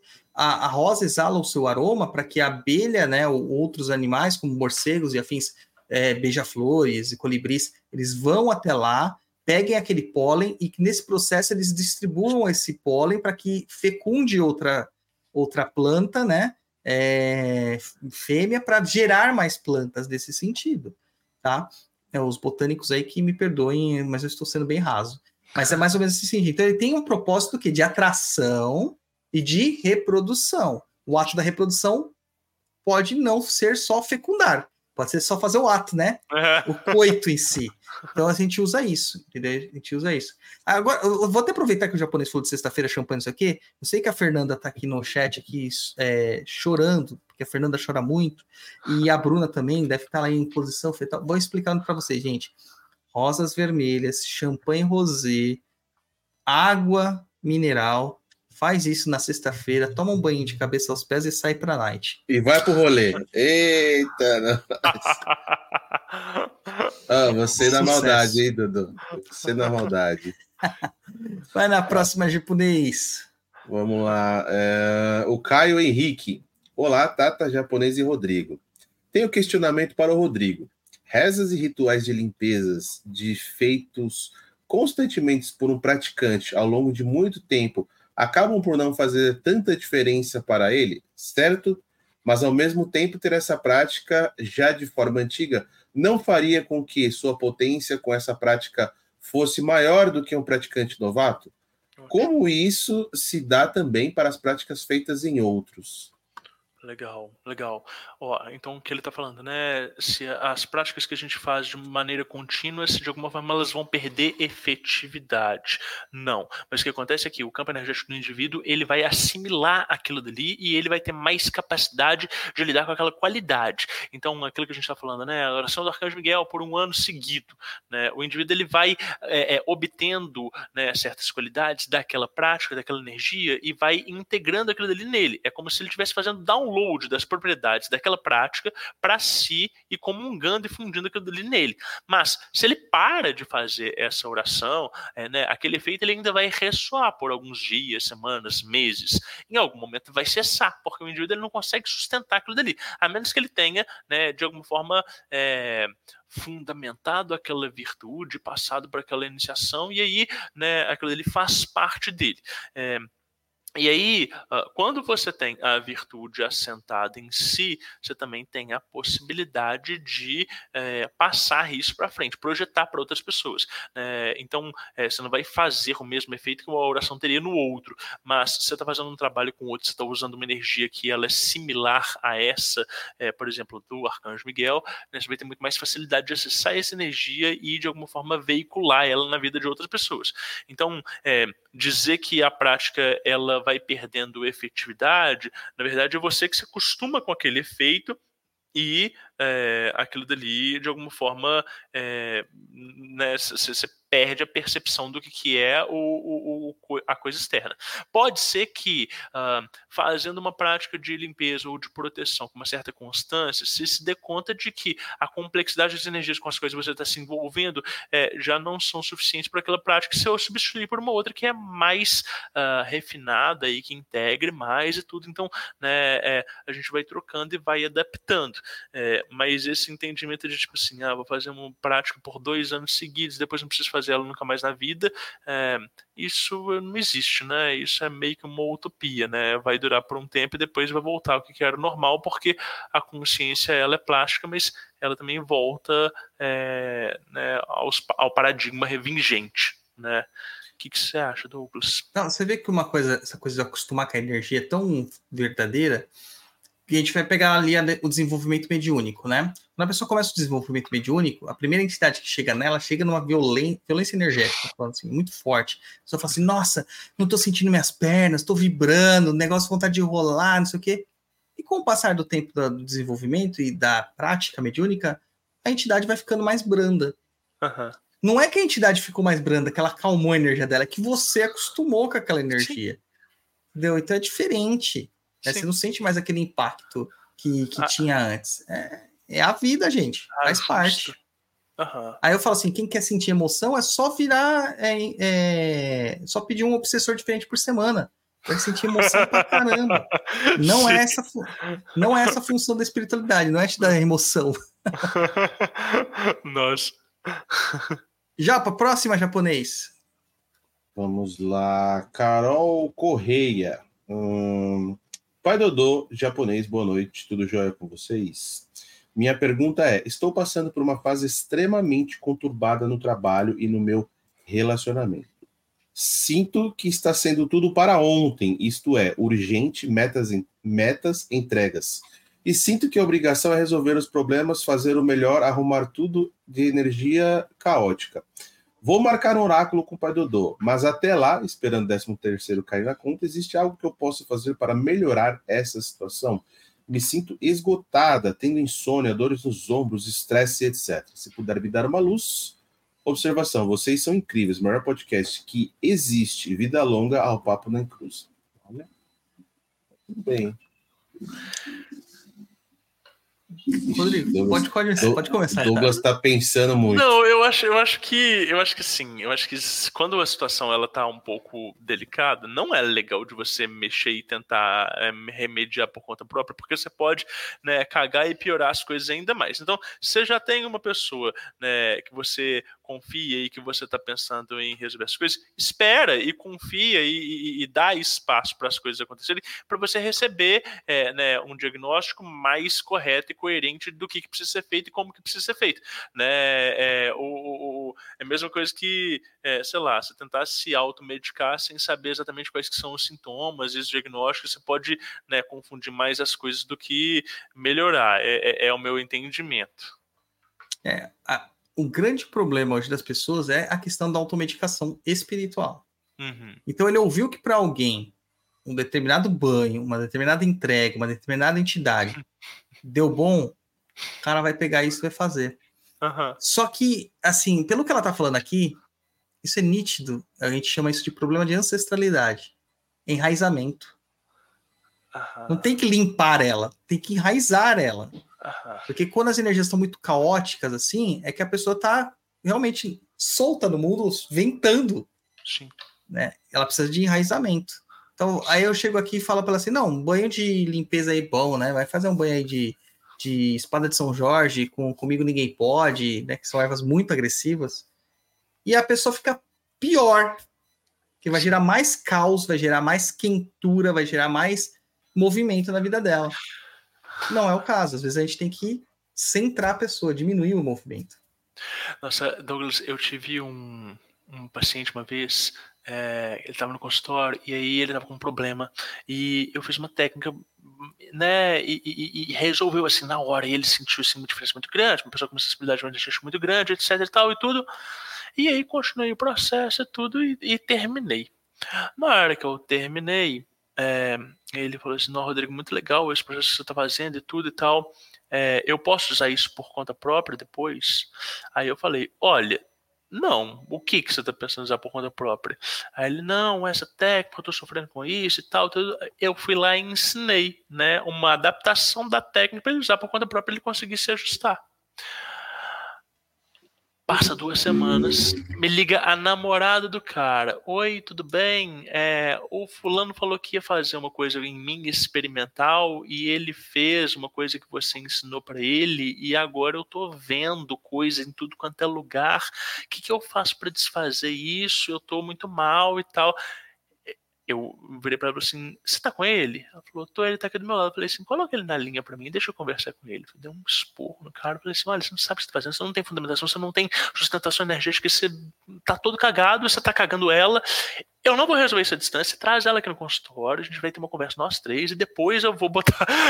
Mas é isso, assim, essa automedicação espiritual, porque, ai, viu o outro fazer, o outro faz, eu é. vou fazer também. Vai lá e faz. Vai lá vai e faz. faz. Caga a vida da namorada. a gente vê casos de gente que fala assim: nossa, eu vi o cara lá fazendo um trabalho ali e tal, com um animal, não sei o que, tal, tal, tal. Fui lá e cortei um animal. Uhum. O quê? Mas você não tem outorga para isso. Você acabou uhum. de matar um bicho. Você... Isso aí realmente você está colocando, entre aspas, karma na tua vida. Sim. Você não tem outorga. Que propósito que você fez isso? Ah, é que eu achei que tinha que ser. Minha intuição tem umas loucuras que me parece, cara. Tem umas loucuras que me parece, cara. Nossa, você não tem noção. É, o, o, japonês fala que eu sou para-raio de treta e de louco. Dá um livro, hein? Dá, ixi, cada um.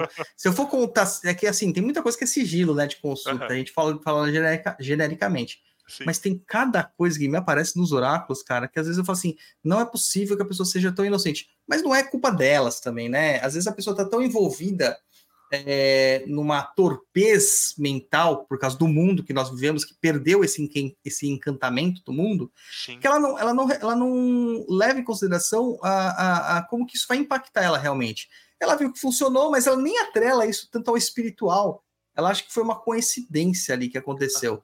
E, e então perdeu-se esse encantamento, e com a perda do encantamento, você perde o respeito e o temor pelo hum. espiritual. Que é importante Boa. ter temor também, gente. Boa. Tá? Vocês que querem que seus filhos sejam só amigos de vocês, entendam, não funciona assim.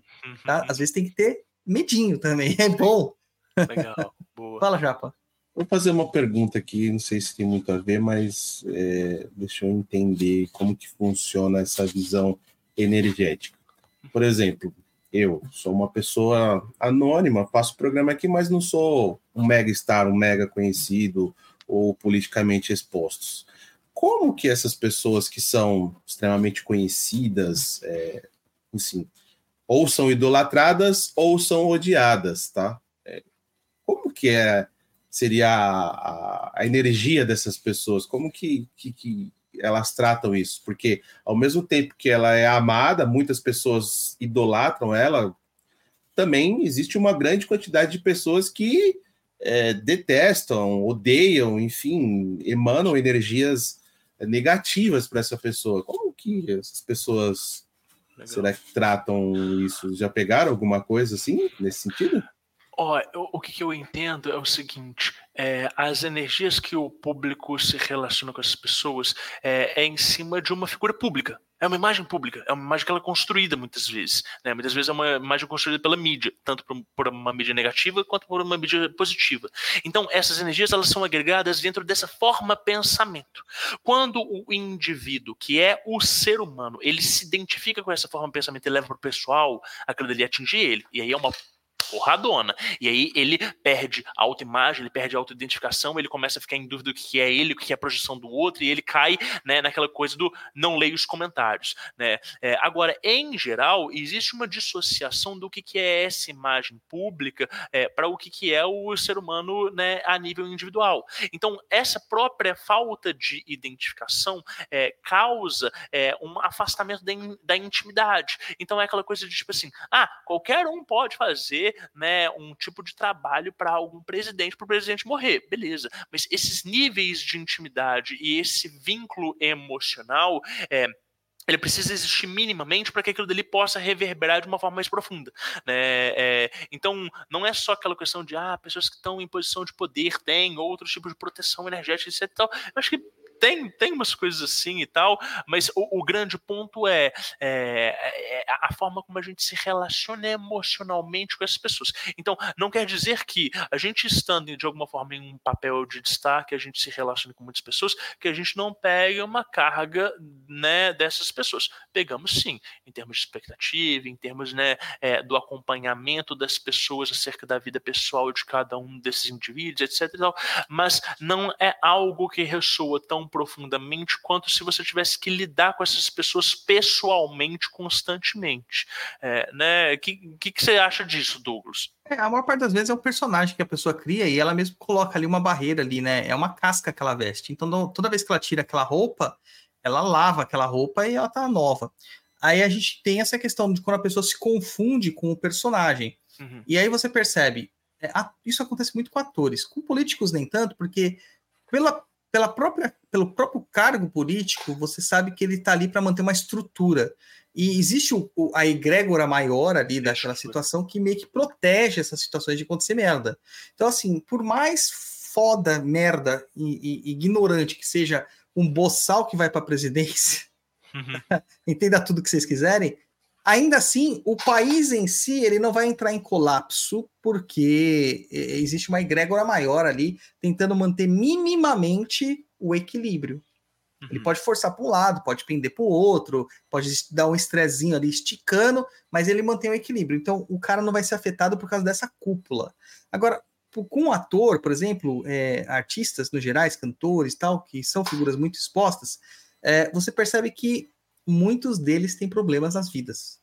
É... Problemas de relacionamento, problemas de drogas, problemas de, de, de, de saúde pessoal, depressão, ansiedade, é, divergências. Tem pessoas que se, é, é, é, têm problemas com elas mesmas, como elas se enxergam com o mundo, né? É, muitos casamentos, muitos desfechos, muitos divórcios, muitas brigas, muitos escândalos, muitas bebidas.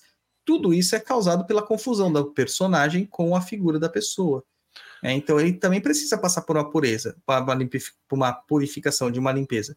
Tanto que os, os artistas, antigamente, pelo menos os brasileiros, eles sempre tinham um pai de santo, um guru. O, os Beatles tinham gurus, cara. Aham. Entendeu? Para proteger eles dessa, dessa, desse assédio da, da, da população, né? Você vê. E, e tem uma coisa que ela é interessante de ser dita, que é o seguinte: a energia que ela é direcionada para você, enquanto expectativa das pessoas, é um recurso. Tá? Na, a maioria das pessoas elas são vítimas desse recurso, porque é um excesso de energia muito grande que você não, não, elas não têm entendimento de como readequar e projetar aquilo dali. Agora, se você é uma pessoa que tem um entendimento de como é que esse personagem opera e você sabe dançar conforme o público, e aí geralmente quem é o magista é o relações públicas e não o artista em si, mas se o artista ele tem esse entendimento, então ele sabe jogar com essa expectativa, com essa mídia que tem ao redor dele para crescer a imagem dele, criar mais potência e moldar o personagem e não ser vítima dessa, né, dessa expectativa que geralmente causa é, é, ansiedade, causa esse excesso de pressão, né? Então, uma pessoa, né, eu já atendi assim algumas pessoas que elas passaram por alguns programas de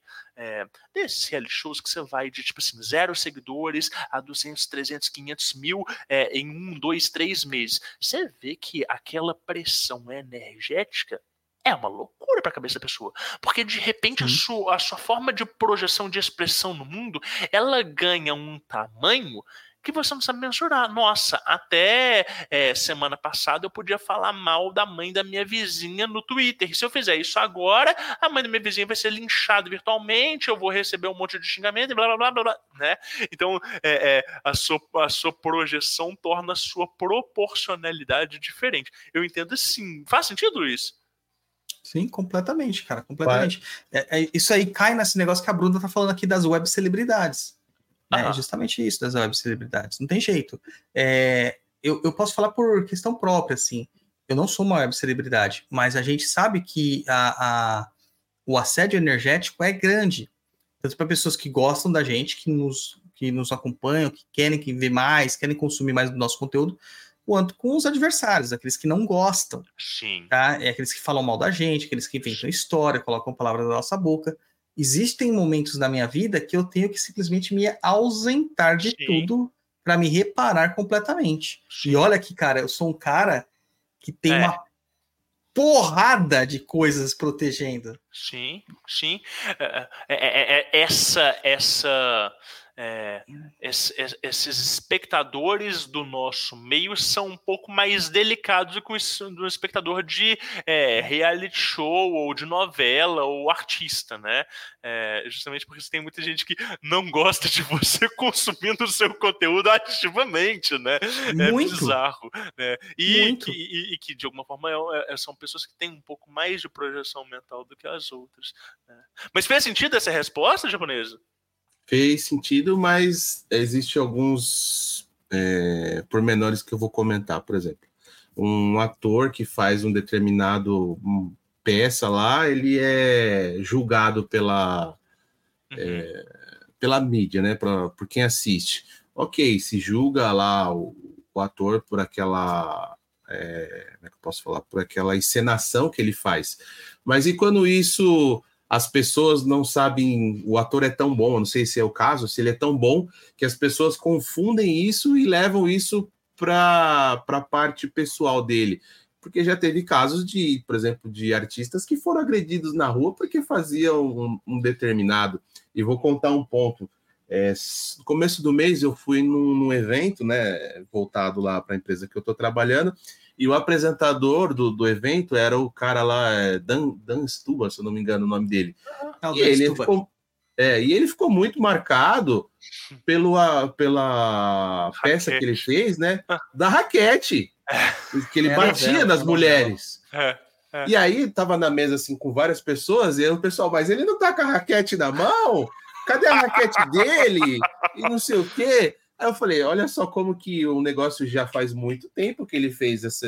É, então, tem parte disso aí que se transforma no meio de um folclore, né?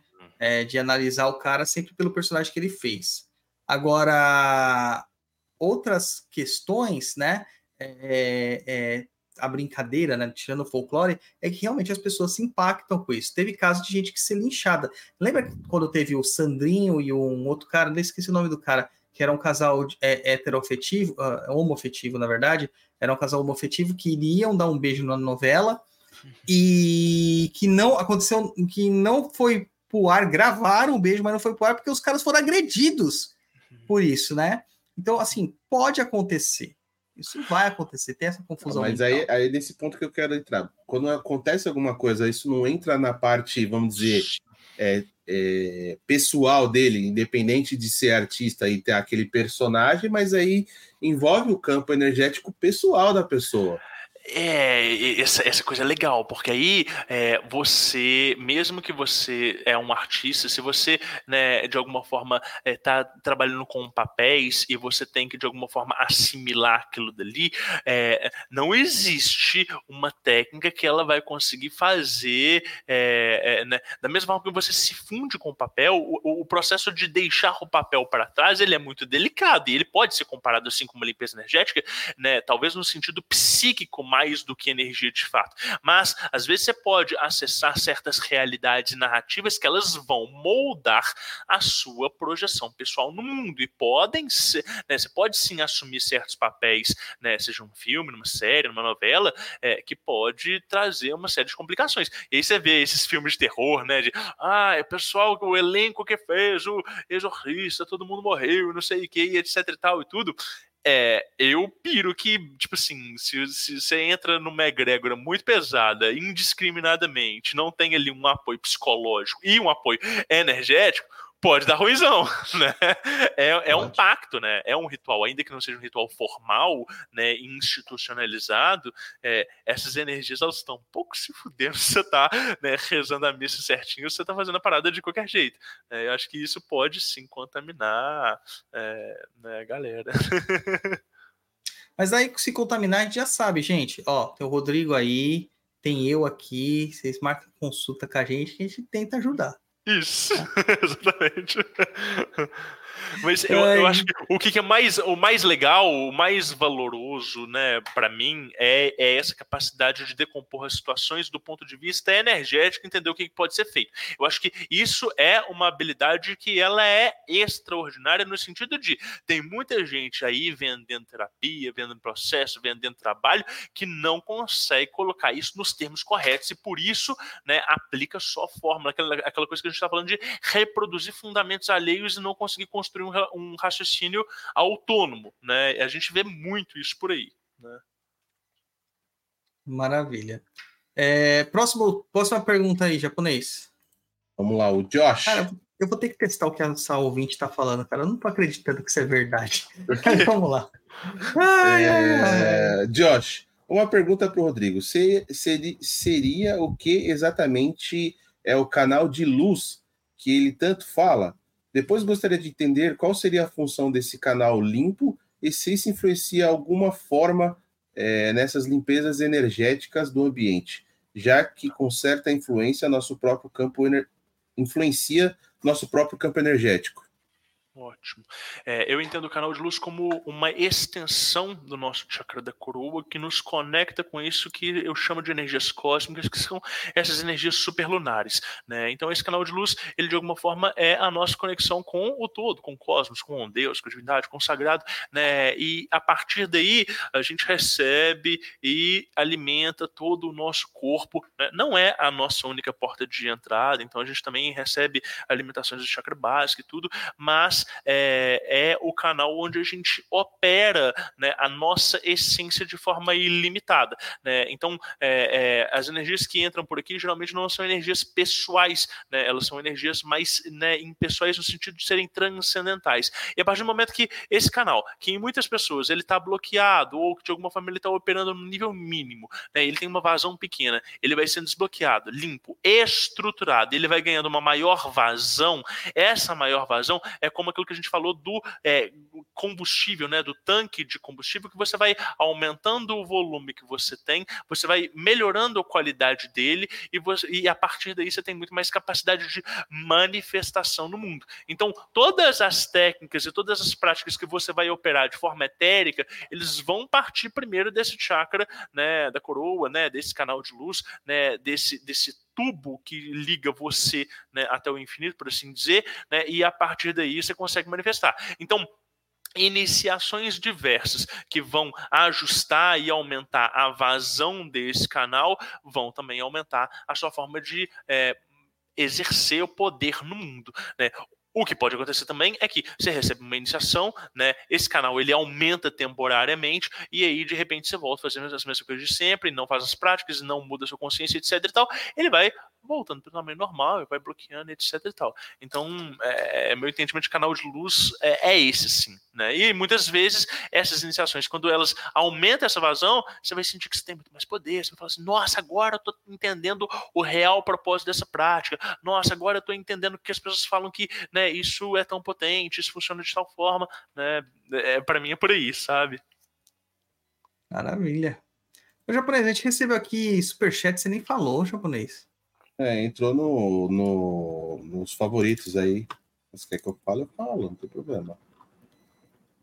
a Feira falar, Kimi. Pode falar. Quais florais você indicaria? Eu já perguntaria para ela o floral para que que você quer. É, não é assim que a gente indica o floral, precisa de um, é, uma você, anamnese, né? Uma análise, né? De um, de um propósito também, para que que você quer, né? Mas para sair de situação de risco, né, que a gente fala que é qualquer ansiedade, depressão, nervosismo, medos, fobias, uma coisa emergencial, você precisa naquela hora. O Rescue ou Five, Five Flowers. Cara, eu fiquei até abalado com essa notícia que a, que a, a, a nossa ouvinte trouxe aqui no chat, cara. Me faltam palavras agora. é então, Estão falando aí, Rodrigo, que tem um figurão da internet que está usando o nosso nome como palavra-chave do tráfico pago. Pago. Para aparecer em primeiro lugar. E a gente testou aqui e funcionou, cara. Já ouvi falar dessa situação aí, já ouvi falar, inclusive, que essa, esse figurão ele pega é, títulos de vídeos de espiritualidade que são mais assistidos e cria conteúdos em cima disso, conteúdos sem o menor conteúdo, sem o menor trejeito, mas só para indexar dentro da página dele. Né? Mas, enfim, é, se, se, for a pessoa que eu estou pensando, só de você pisar na frente do terreiro, sua entidade já vai gritar no seu ouvido e falar assim: não entra aí, porque eu já ouvi casos assim. Pois que, é. Que, enfim. Já encontrei de frente com essa figura já. Eu é. também, infelizmente. Cada uma, viu? Mas é, japonês, faz o... veja, veja pelo lado bom, Douglas. Significa que é usado como referência, né? Sim. Não, mas eu, eu não estou questionando isso. Eu só falei se, que eu fiquei abalado com essa se, notícia. Se, como, como, pessoas tão irrelevantes quanto nós impacta tanto a vida das pessoas. Se para ele usar isso aí, significa que a gente tá causando algum tipo de impacto, né? Sim. Mas uma coisa eu vou falar, japonês, ó. Meu cabelo é natural.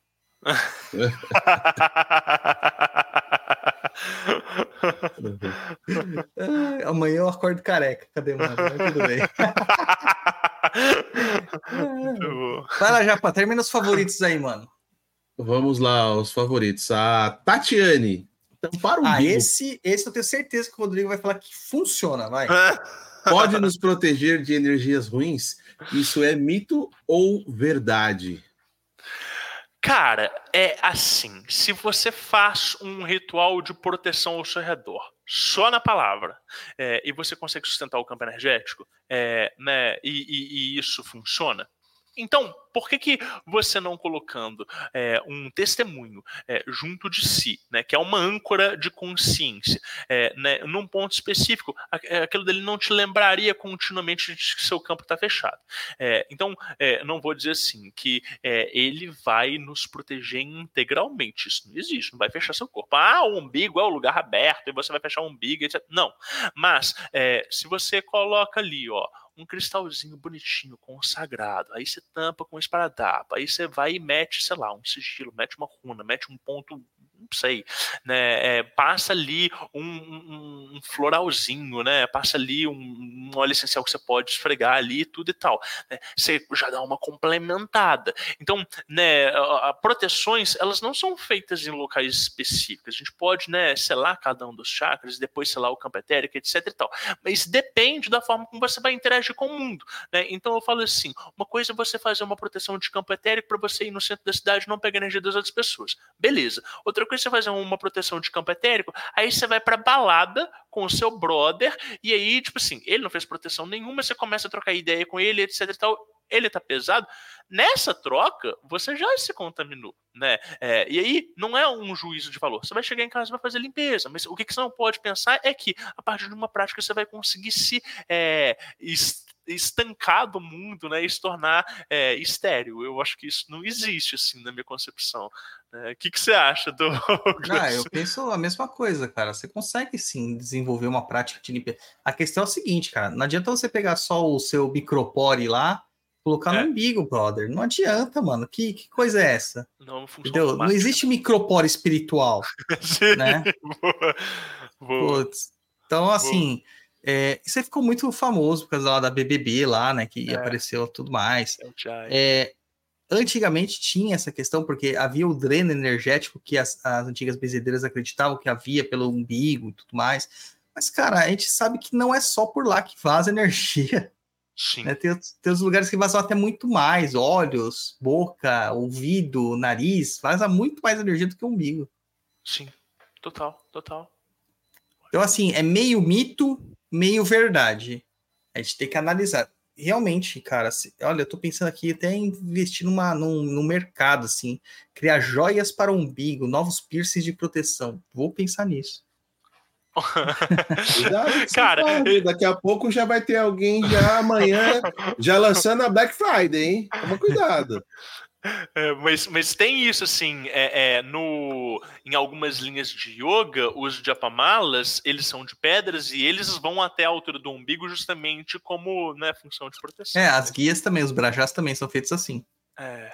Para proteger toda essa estrutura energética central aí que a gente tem. Sim. Vai o próximo japonês. Vamos lá, da Denilsa Moore. As práticas de proteções energéticas precisam ser necessariamente aceitas pelo praticante para surtirem o efeito desejado? Depende. Se você está fazendo a prática para si mesmo, sim. É, se a outra pessoa que está fazendo para você, não. Porque aí aquela egrégora está sendo veiculada, né? É, então, é, mesmo, aliás, vou reiterando, né? É, às vezes, mesmo que você faça uma prática que você não acredita, você pode obter um efeito e surpreender, e pode ser que isso seja o fator decisivo para você partir, é, começar a acreditar. Então é aquela coisa da pessoa que, sei lá, vai fazer uma oração, vai fazer, sei lá, é, é vai num, num enfim, fazer um mantra e é, vai sem fé e de repente o negócio começa a dar certo e a pessoa acredita. É, agora, é lógico que é preferencial se a pessoa acredite né, e aceite e, é, e prefira aquilo dali. Eu tive né, já algumas pessoas que elas falavam assim, ah, eu tenho muita dificuldade com essa egrégora é, né, cristã, assim, que chama anjo, etc e tal. É, eu posso fazer outra coisa? Aí eu, aí eu falava assim, ó, nessas práticas aqui, a gente pode fazer isso desse, desse jeito. Nessa prática aqui, eu, existem outras ferramentas, mas eu só conheço desse jeito. Falava assim, ó, dentro do método que a gente está fazendo, se você não fizer isso, vai levar cinco vezes o tempo que a gente faz se a gente fizer isso. Vão fazer experimentação a título de curiosidade? A maioria das pessoas, a maioria das vezes as pessoas aceitam. Elas começam a fazer e elas falam assim, putz, deu resultado falei, ó, não quer dizer que você está acreditando nessa egrégora, mas quer dizer que usando essas ferramentas desse jeito funciona. Beleza, não precisa mudar sua crença. É, eu, eu penso assim, o que, que você acha? É, eu penso a mesma coisa, cara. Eu penso a mesma coisa, assim. É, na, na Kimbanda a gente fala muito isso, assim. É, algumas técnicas o pessoal fala de fé. Então você passa pela crença. Uhum. Agora, na Kimbanda nós trabalhamos com técnicas, com ferramentas, com tecnologias. Isso não precisa acreditar, vai funcionar. Independente se você acredita ou não. Perfeito. É claro que se você facilitar o processo, vai ser um atalho. Isso. Né? Então, é, quando você procura alguma coisa, se entregue aquele processo terapêutico, se entregue. É, eu tava na, eu faço acupuntura toda semana, né? Pra, e agora eu faço por quê? Para manutenção, para regularizar o sistema energético mesmo, né? Todo o fluxo dos rios de Ti. E a minha acupunturista, ela acha muito curioso. Ela fala assim: nossa, toda vez que a gente tem que fazer alguma coisa para você que tem alguma reclamação, resolve com uma sessão. Eu falo assim, mas sabe por que, que resolve, né? Ela fala que ela até me usa de modelo para os alunos. Mas sabe por que resolve? Porque eu acredito. E eu permito que isso funcione. Né? Então, agora, se a pessoa que gera resistência, vai funcionar, mas vai demorar mais. Mas nem se ela precisasse, nem se ela colocasse agulha em você, era só deitar na maca e você trocar ideia com ela, os mentores já, já ajustavam tudo ali, ó, e pronto. É, cara, mas é assim, eu, eu gosto de técnica. Eu sou da tropata, né? Então eu, eu não só falo sobre isso, eu vivencio isso. Sim, sim. Eu sim. quero que as técnicas sejam aplicadas em mim também. Aham, aham. Mas é muito legal, cara, muito legal. Muito eu bom. gosto demais de medicina tradicional chinesa, é muito incrível. Eu tive uma situação desse, no começo desse ano, por causa da Covid, eu tive uma sequela da Covid que eu fiquei surdo de um ouvido, né? Temporariamente. Uhum. É, então, tive uma inflamação muito forte no ouvido tal, e acabei ficando é, sem audição do ouvido esquerdo. Uhum. E aí eu fui no otorrino, no otologista, fui em vários médicos até achar um realmente muito bom, lá do Einstein, que ele falou assim, cara, vamos ter que ver o que dá para fazer aí, mas eu acho que você não vai recuperar essa audição, não dá para mitigar, mas acho que você não vai recuperar essa audição, não. Era testes atrás de testes e nada resolvia. Uhum. Daí, beleza, fiz lá a, a, drenagem dos líquidos que ficam na tuba auditiva, no canal auditivo, fiz todos os processos, corticóide na orelha, corticóide tomando na, é, na injeção, tomar remédio aqui, antibiótico dali. Eu sei que foi extenuante, foram meses. Aí eu virei e falei assim, cara, acho que vou na acupuntura. Deu aquele insight, né? Aquela vozinha, né? Vou na acupuntura. Liguei para a computurista e falei, marca aí. Foi. Duas sessões eu estava ouvindo. Uau! Que Duas sessões eu estava ouvindo. Uhum. E aí continuei indo no otorrino para fazer todos os procedimentos repetindo os exames. Quando eu voltei da última vez, ele virou e falou assim: o meu otorrino ele é judeu, né? Ele virou assim e falou assim: é, agradeça todos os seus anjos. Porque eu achei que você não voltaria. E o cara é uma puta referência. Eu achei que você não voltaria a escutar. Eu não tenho explicação para te dar o porquê você voltou a escutar. Olha. Mas você voltou e voltou normal, tá no, num padrão normal de escuta, né? E você falou para ele não? Da, da computadora, não? Falei, falei. A gente ah. conversava muito porque ele, falava, ele se interessava muito pela religião também. Eu ah, falei de sobre tudo, né? Que massa. Falei sobre muito tudo. Muito bom, muito bom, que legal. É bem interessante isso aí, essas coisas que acontecem com a gente. Vai, japonês. A Tatiane, shake, oh, shake, reiki xamânico como ferramenta para limpeza espiritual seria adequado? Não sei, eu não conheço o reiki xamânico especificamente, é, mas assim, o meu entendimento é que é, as técnicas de limpeza energética elas têm, é, é, é elas têm só uma faixa vibratória diferente. Então, se você tem domínio sobre a técnica, você consegue fazer limpeza. Né? Se você não tem domínio, você não vai conseguir. Então, o ponto é que tipo de limpeza e com que relevância, né?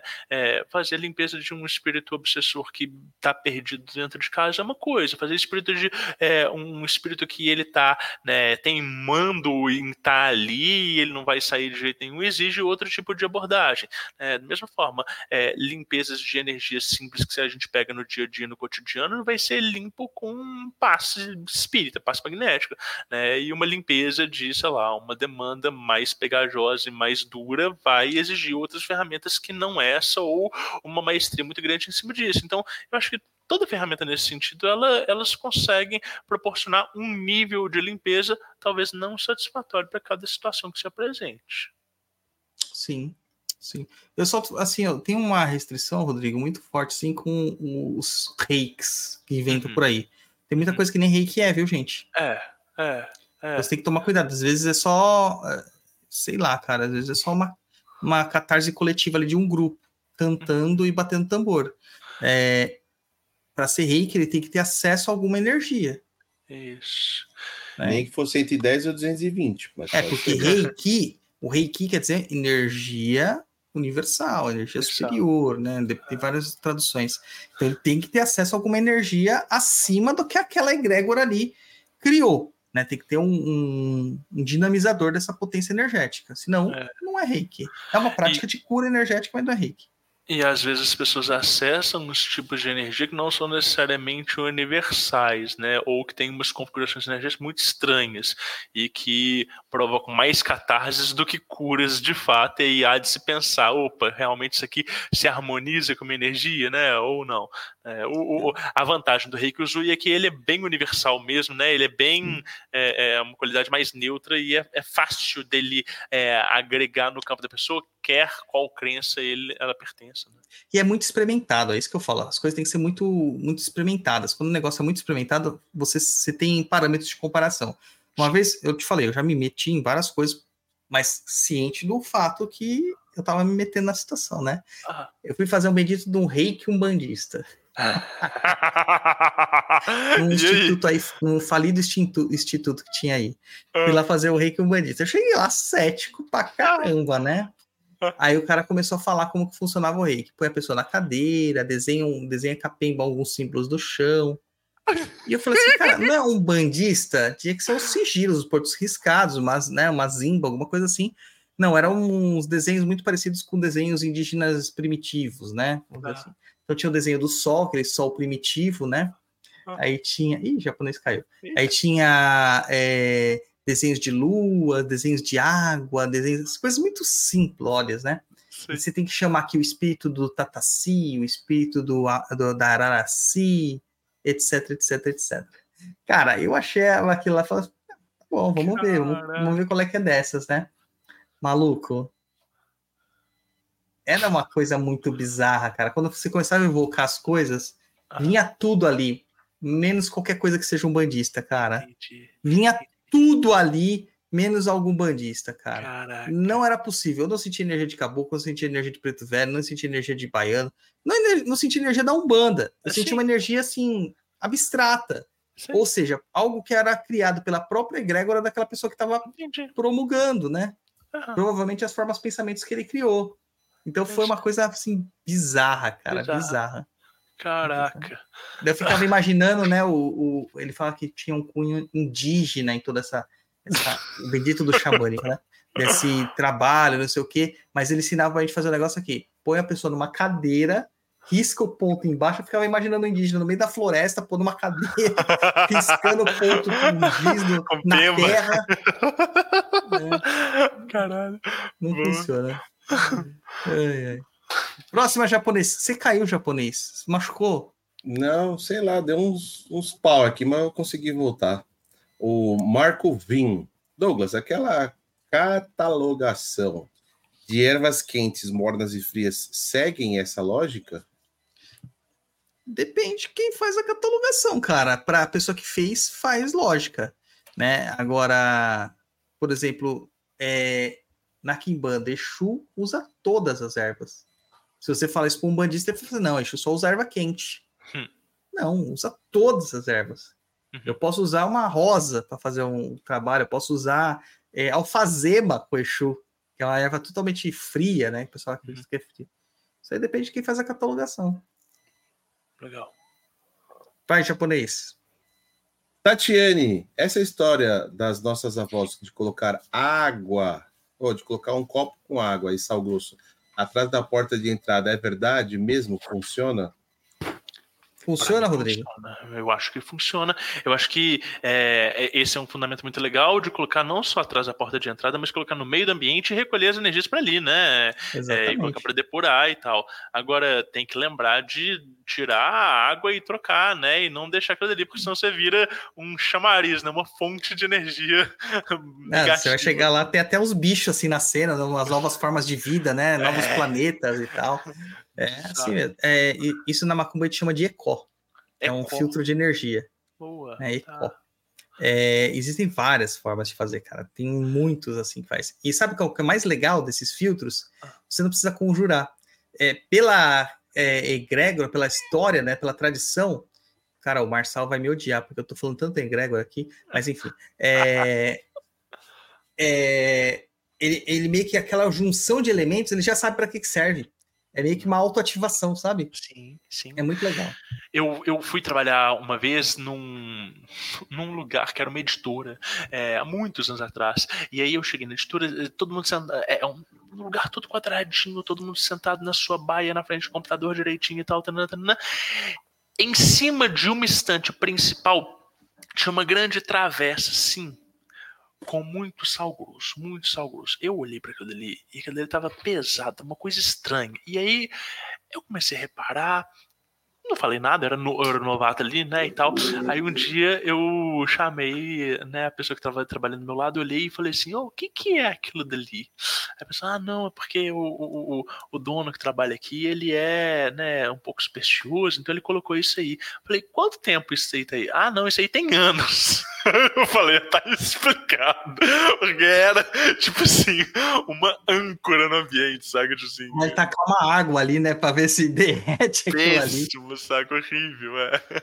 A gente até manda, às vezes, fazer, né? É, dois tipos de filtros, assim, né? Faz um de sal grosso com água e um de sal, e, e um de sal grosso com água e um carvão. Carvão ah. vegetal, né? É, então, se você tem disciplina, só faz o com água, só gosto com água. Se você não tem disciplina, põe o carvão. O carvão ele não vai ter ali propriedade de filtro, apesar do carvão ser um excelente filtro, mas nesse processo ele não tem essa propriedade de filtro. É, mas o que acontece? Ele é um indicador, é um termômetro. Ele vai saber quando que aquela, aquela, aquela firmeza, né, aquele có, ele está saturado. Então, quando o carvão ele afundar, você sabe que está saturado, está na hora de trocar. Eu, por métrica, troco é, esse tipo de, de, de, coisa que vão envolvimento, vai envolvimento líquido, né? Vai água, uhum. pelo menos uma vez por semana. Então, cada sete dias eu troco. Mas existem outras firmezas que você outros ecos você pode trocar em meses. Se você pegar sal grosso, é, pimenta, alho, né? Que tem que eu ensino isso aí até no TikTok. É, isso, isso aí dura de três a seis meses às vezes. Legal. Aí como que você analisa a saúde disso aí? Pela pimenta que fica em cima. A pimenta que fica em seca, ela tá muito seca, não só seca, gente, porque pimenta seca, tem sal, vai secar mesmo. Mas ela fica seca e é meio aquele marrom, assim, meio marrom cocô, você sabe que já era. Aí tem que trocar ah, tudo. Ah, tem que trocar tudo. Ótimo, que legal, legal. Próxima japonês. Do Leandro Monerati, ou Monerati. Uma guia cruzada por uma entidade para proteção, com o tempo vai perdendo axé, deve ser alimentada? Eu acredito que sim. eu acredito que é, talvez não perdendo a chama, mas ela vai se contaminando, né? É. Tem, tem tipos de proteção diferentes, né? É. É que assim, a guia ela tem o propósito de te proteger. E ela vai ser cruzada. Cruzar uhum. é consagrar. Uma, é. uma, coisa consagrada nunca perde a consagração, mas ela se satura. É. Então, ela, é, o propósito dela não vai, ela vai ser sempre usada para proteção, mas é. talvez ela não consiga fazer com tanta eficiência. Então, você precisa limpar ela novamente, né? Você precisa reenergizar ela. Isso. Ah, isso com tudo na vida, né, cara? Gente? Tudo. Você também tem que fazer isso, tem que comer, tomar banho, descansar, dormir. Eu, eu, entendo que guia de proteção ela tem dois propósitos diferentes, né? Tem guia que ela é absor absortora, né? Ela vai absorver a energia, e tem uhum. guia que ela é, é, repelente, né? Ela vai criar Sim. uma espécie de escudo e tal. É, e aí são formas diferentes de limpar também, né? Porque uma você Sim. vai ter que extrair aquela energia que tá ali, e a outra, é, né? Uhum. Então, na, no caso da guia de Exu, ela é as duas, né? O uhum. vermelho é o repelente, é o ativo, e o preto é o absorvedor, por isso que é as duas cores. Então, e como que você limpa a guia de Exu? Geralmente você dá pro Exu, porque o Exu sabe fazer. Sim. Sim. ou, ou você limpa na cachaça, né? Geralmente uh -huh. você limpa na cachaça. Ótimo. Maravilha. Ótimo. Terminou o japonês? Acabou. Uau. Maravilha. Muito bom. Rodrigo, cara, foi muito bom o papo, cara. A gente divergiu aqui de muitas coisas, mas depois a gente conversou tudo sobre tudo, foi muito bom. É bom para a galera ter esse entendimento. Diga aí o, como que o pessoal faz para te encontrar, os seus projetos e etc e tal. Legal, legal. Ó, para me encontrar, o meu Instagram né, e todos os outros links é rfvignoli, né, é meu sobrenome. E tem o Diário Mágico, né, arroba Diário Mágico, mágico é com CK. É, o Diário Mágico ele só está no Instagram ou então no site diariomágico.com.br, pessoal acesse. A gente está nos agregadores todos, né, o, o episódio com o Douglas está lá também. E, e vocês podem conhecer mais sobre esses projetos aí. Gente, é sempre muito bom vir aqui, eu sempre aprendo demais, sempre muito boa a troca com vocês, o público de vocês é maravilhoso. Eu sei que a gente compartilha muitos ouvintes e muitas vezes eles falam uma coisa em comum, que eles falam que é, a nossa qualidade de sensatez, né, o nosso pé no chão para trabalhar com isso. Então, a gente toca em alguns assuntos que eles são muito abstratos e que na boca de outras pessoas pareciam, pareceriam, sei lá, esquizoterice, misticalidade, e aqui a gente consegue dar né, um corpo bacana. Então, sou muito grato aí pela parceria e pela troca. Obrigado. É, tamo junto. Fala aí, japonês. Fala. Bom, obrigado aí, Rodrigo, mais uma vez aqui nos agraciando aí. Obrigado a todo mundo que acompanhou a gente ao vivo, que vai ver no horário. Me segue aqui também, ó, Guenca, gente. Me segue lá no Instagram, apesar que eu não posto muito mas me segue, tô pedindo seguidor aqui. é, enfim, é isso. Obrigado quem apoia aí a gente, que está sempre é, mandando mensagem, que está aqui todas as lives. E é Black Friday, gente. É isso aí. É Black Friday tem lá ainda no Perdido EAD, é Black November, tem três, tem três cursos lá é Linha das Águas, Ataque e Defesa Mágica e Firmezas de Umbanda. Tá tudo lá disponível, 50% de desconto. É, o que eu me lembro é só até o dia 30, né? Não é só até isso, hoje, isso. que é o dia da Black Friday. Até o Não, dia 30, final do mês, você consegue é, esse descontaço aí lá no Perdido IAD. Isso aí. Rodrigo, obrigado, cara, demais você ter presença, para, aceitado o nosso convite. Esse episódio estava para ser marcado antes, mas daí eu tive uns contratempos, daí depois a gente teve que desmarcar. Agradeço muito a paciência aí para a gente oh, conseguir imagina. remarcar.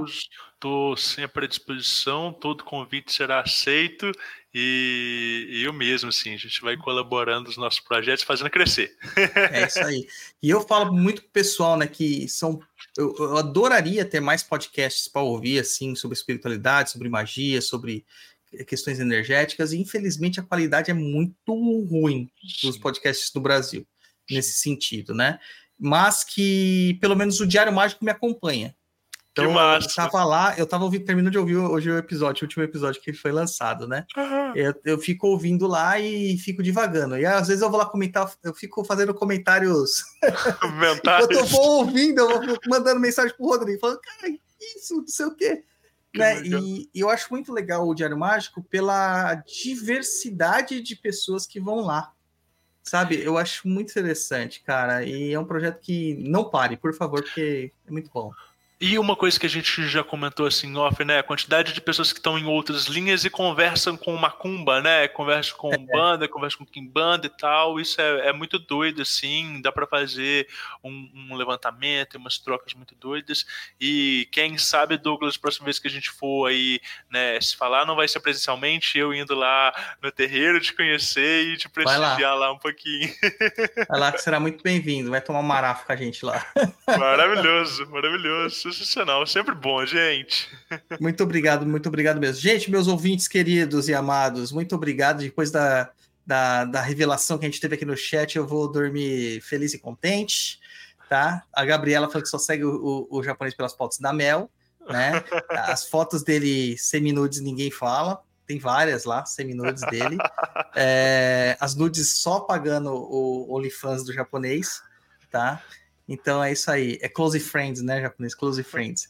É, muito obrigado a todo mundo.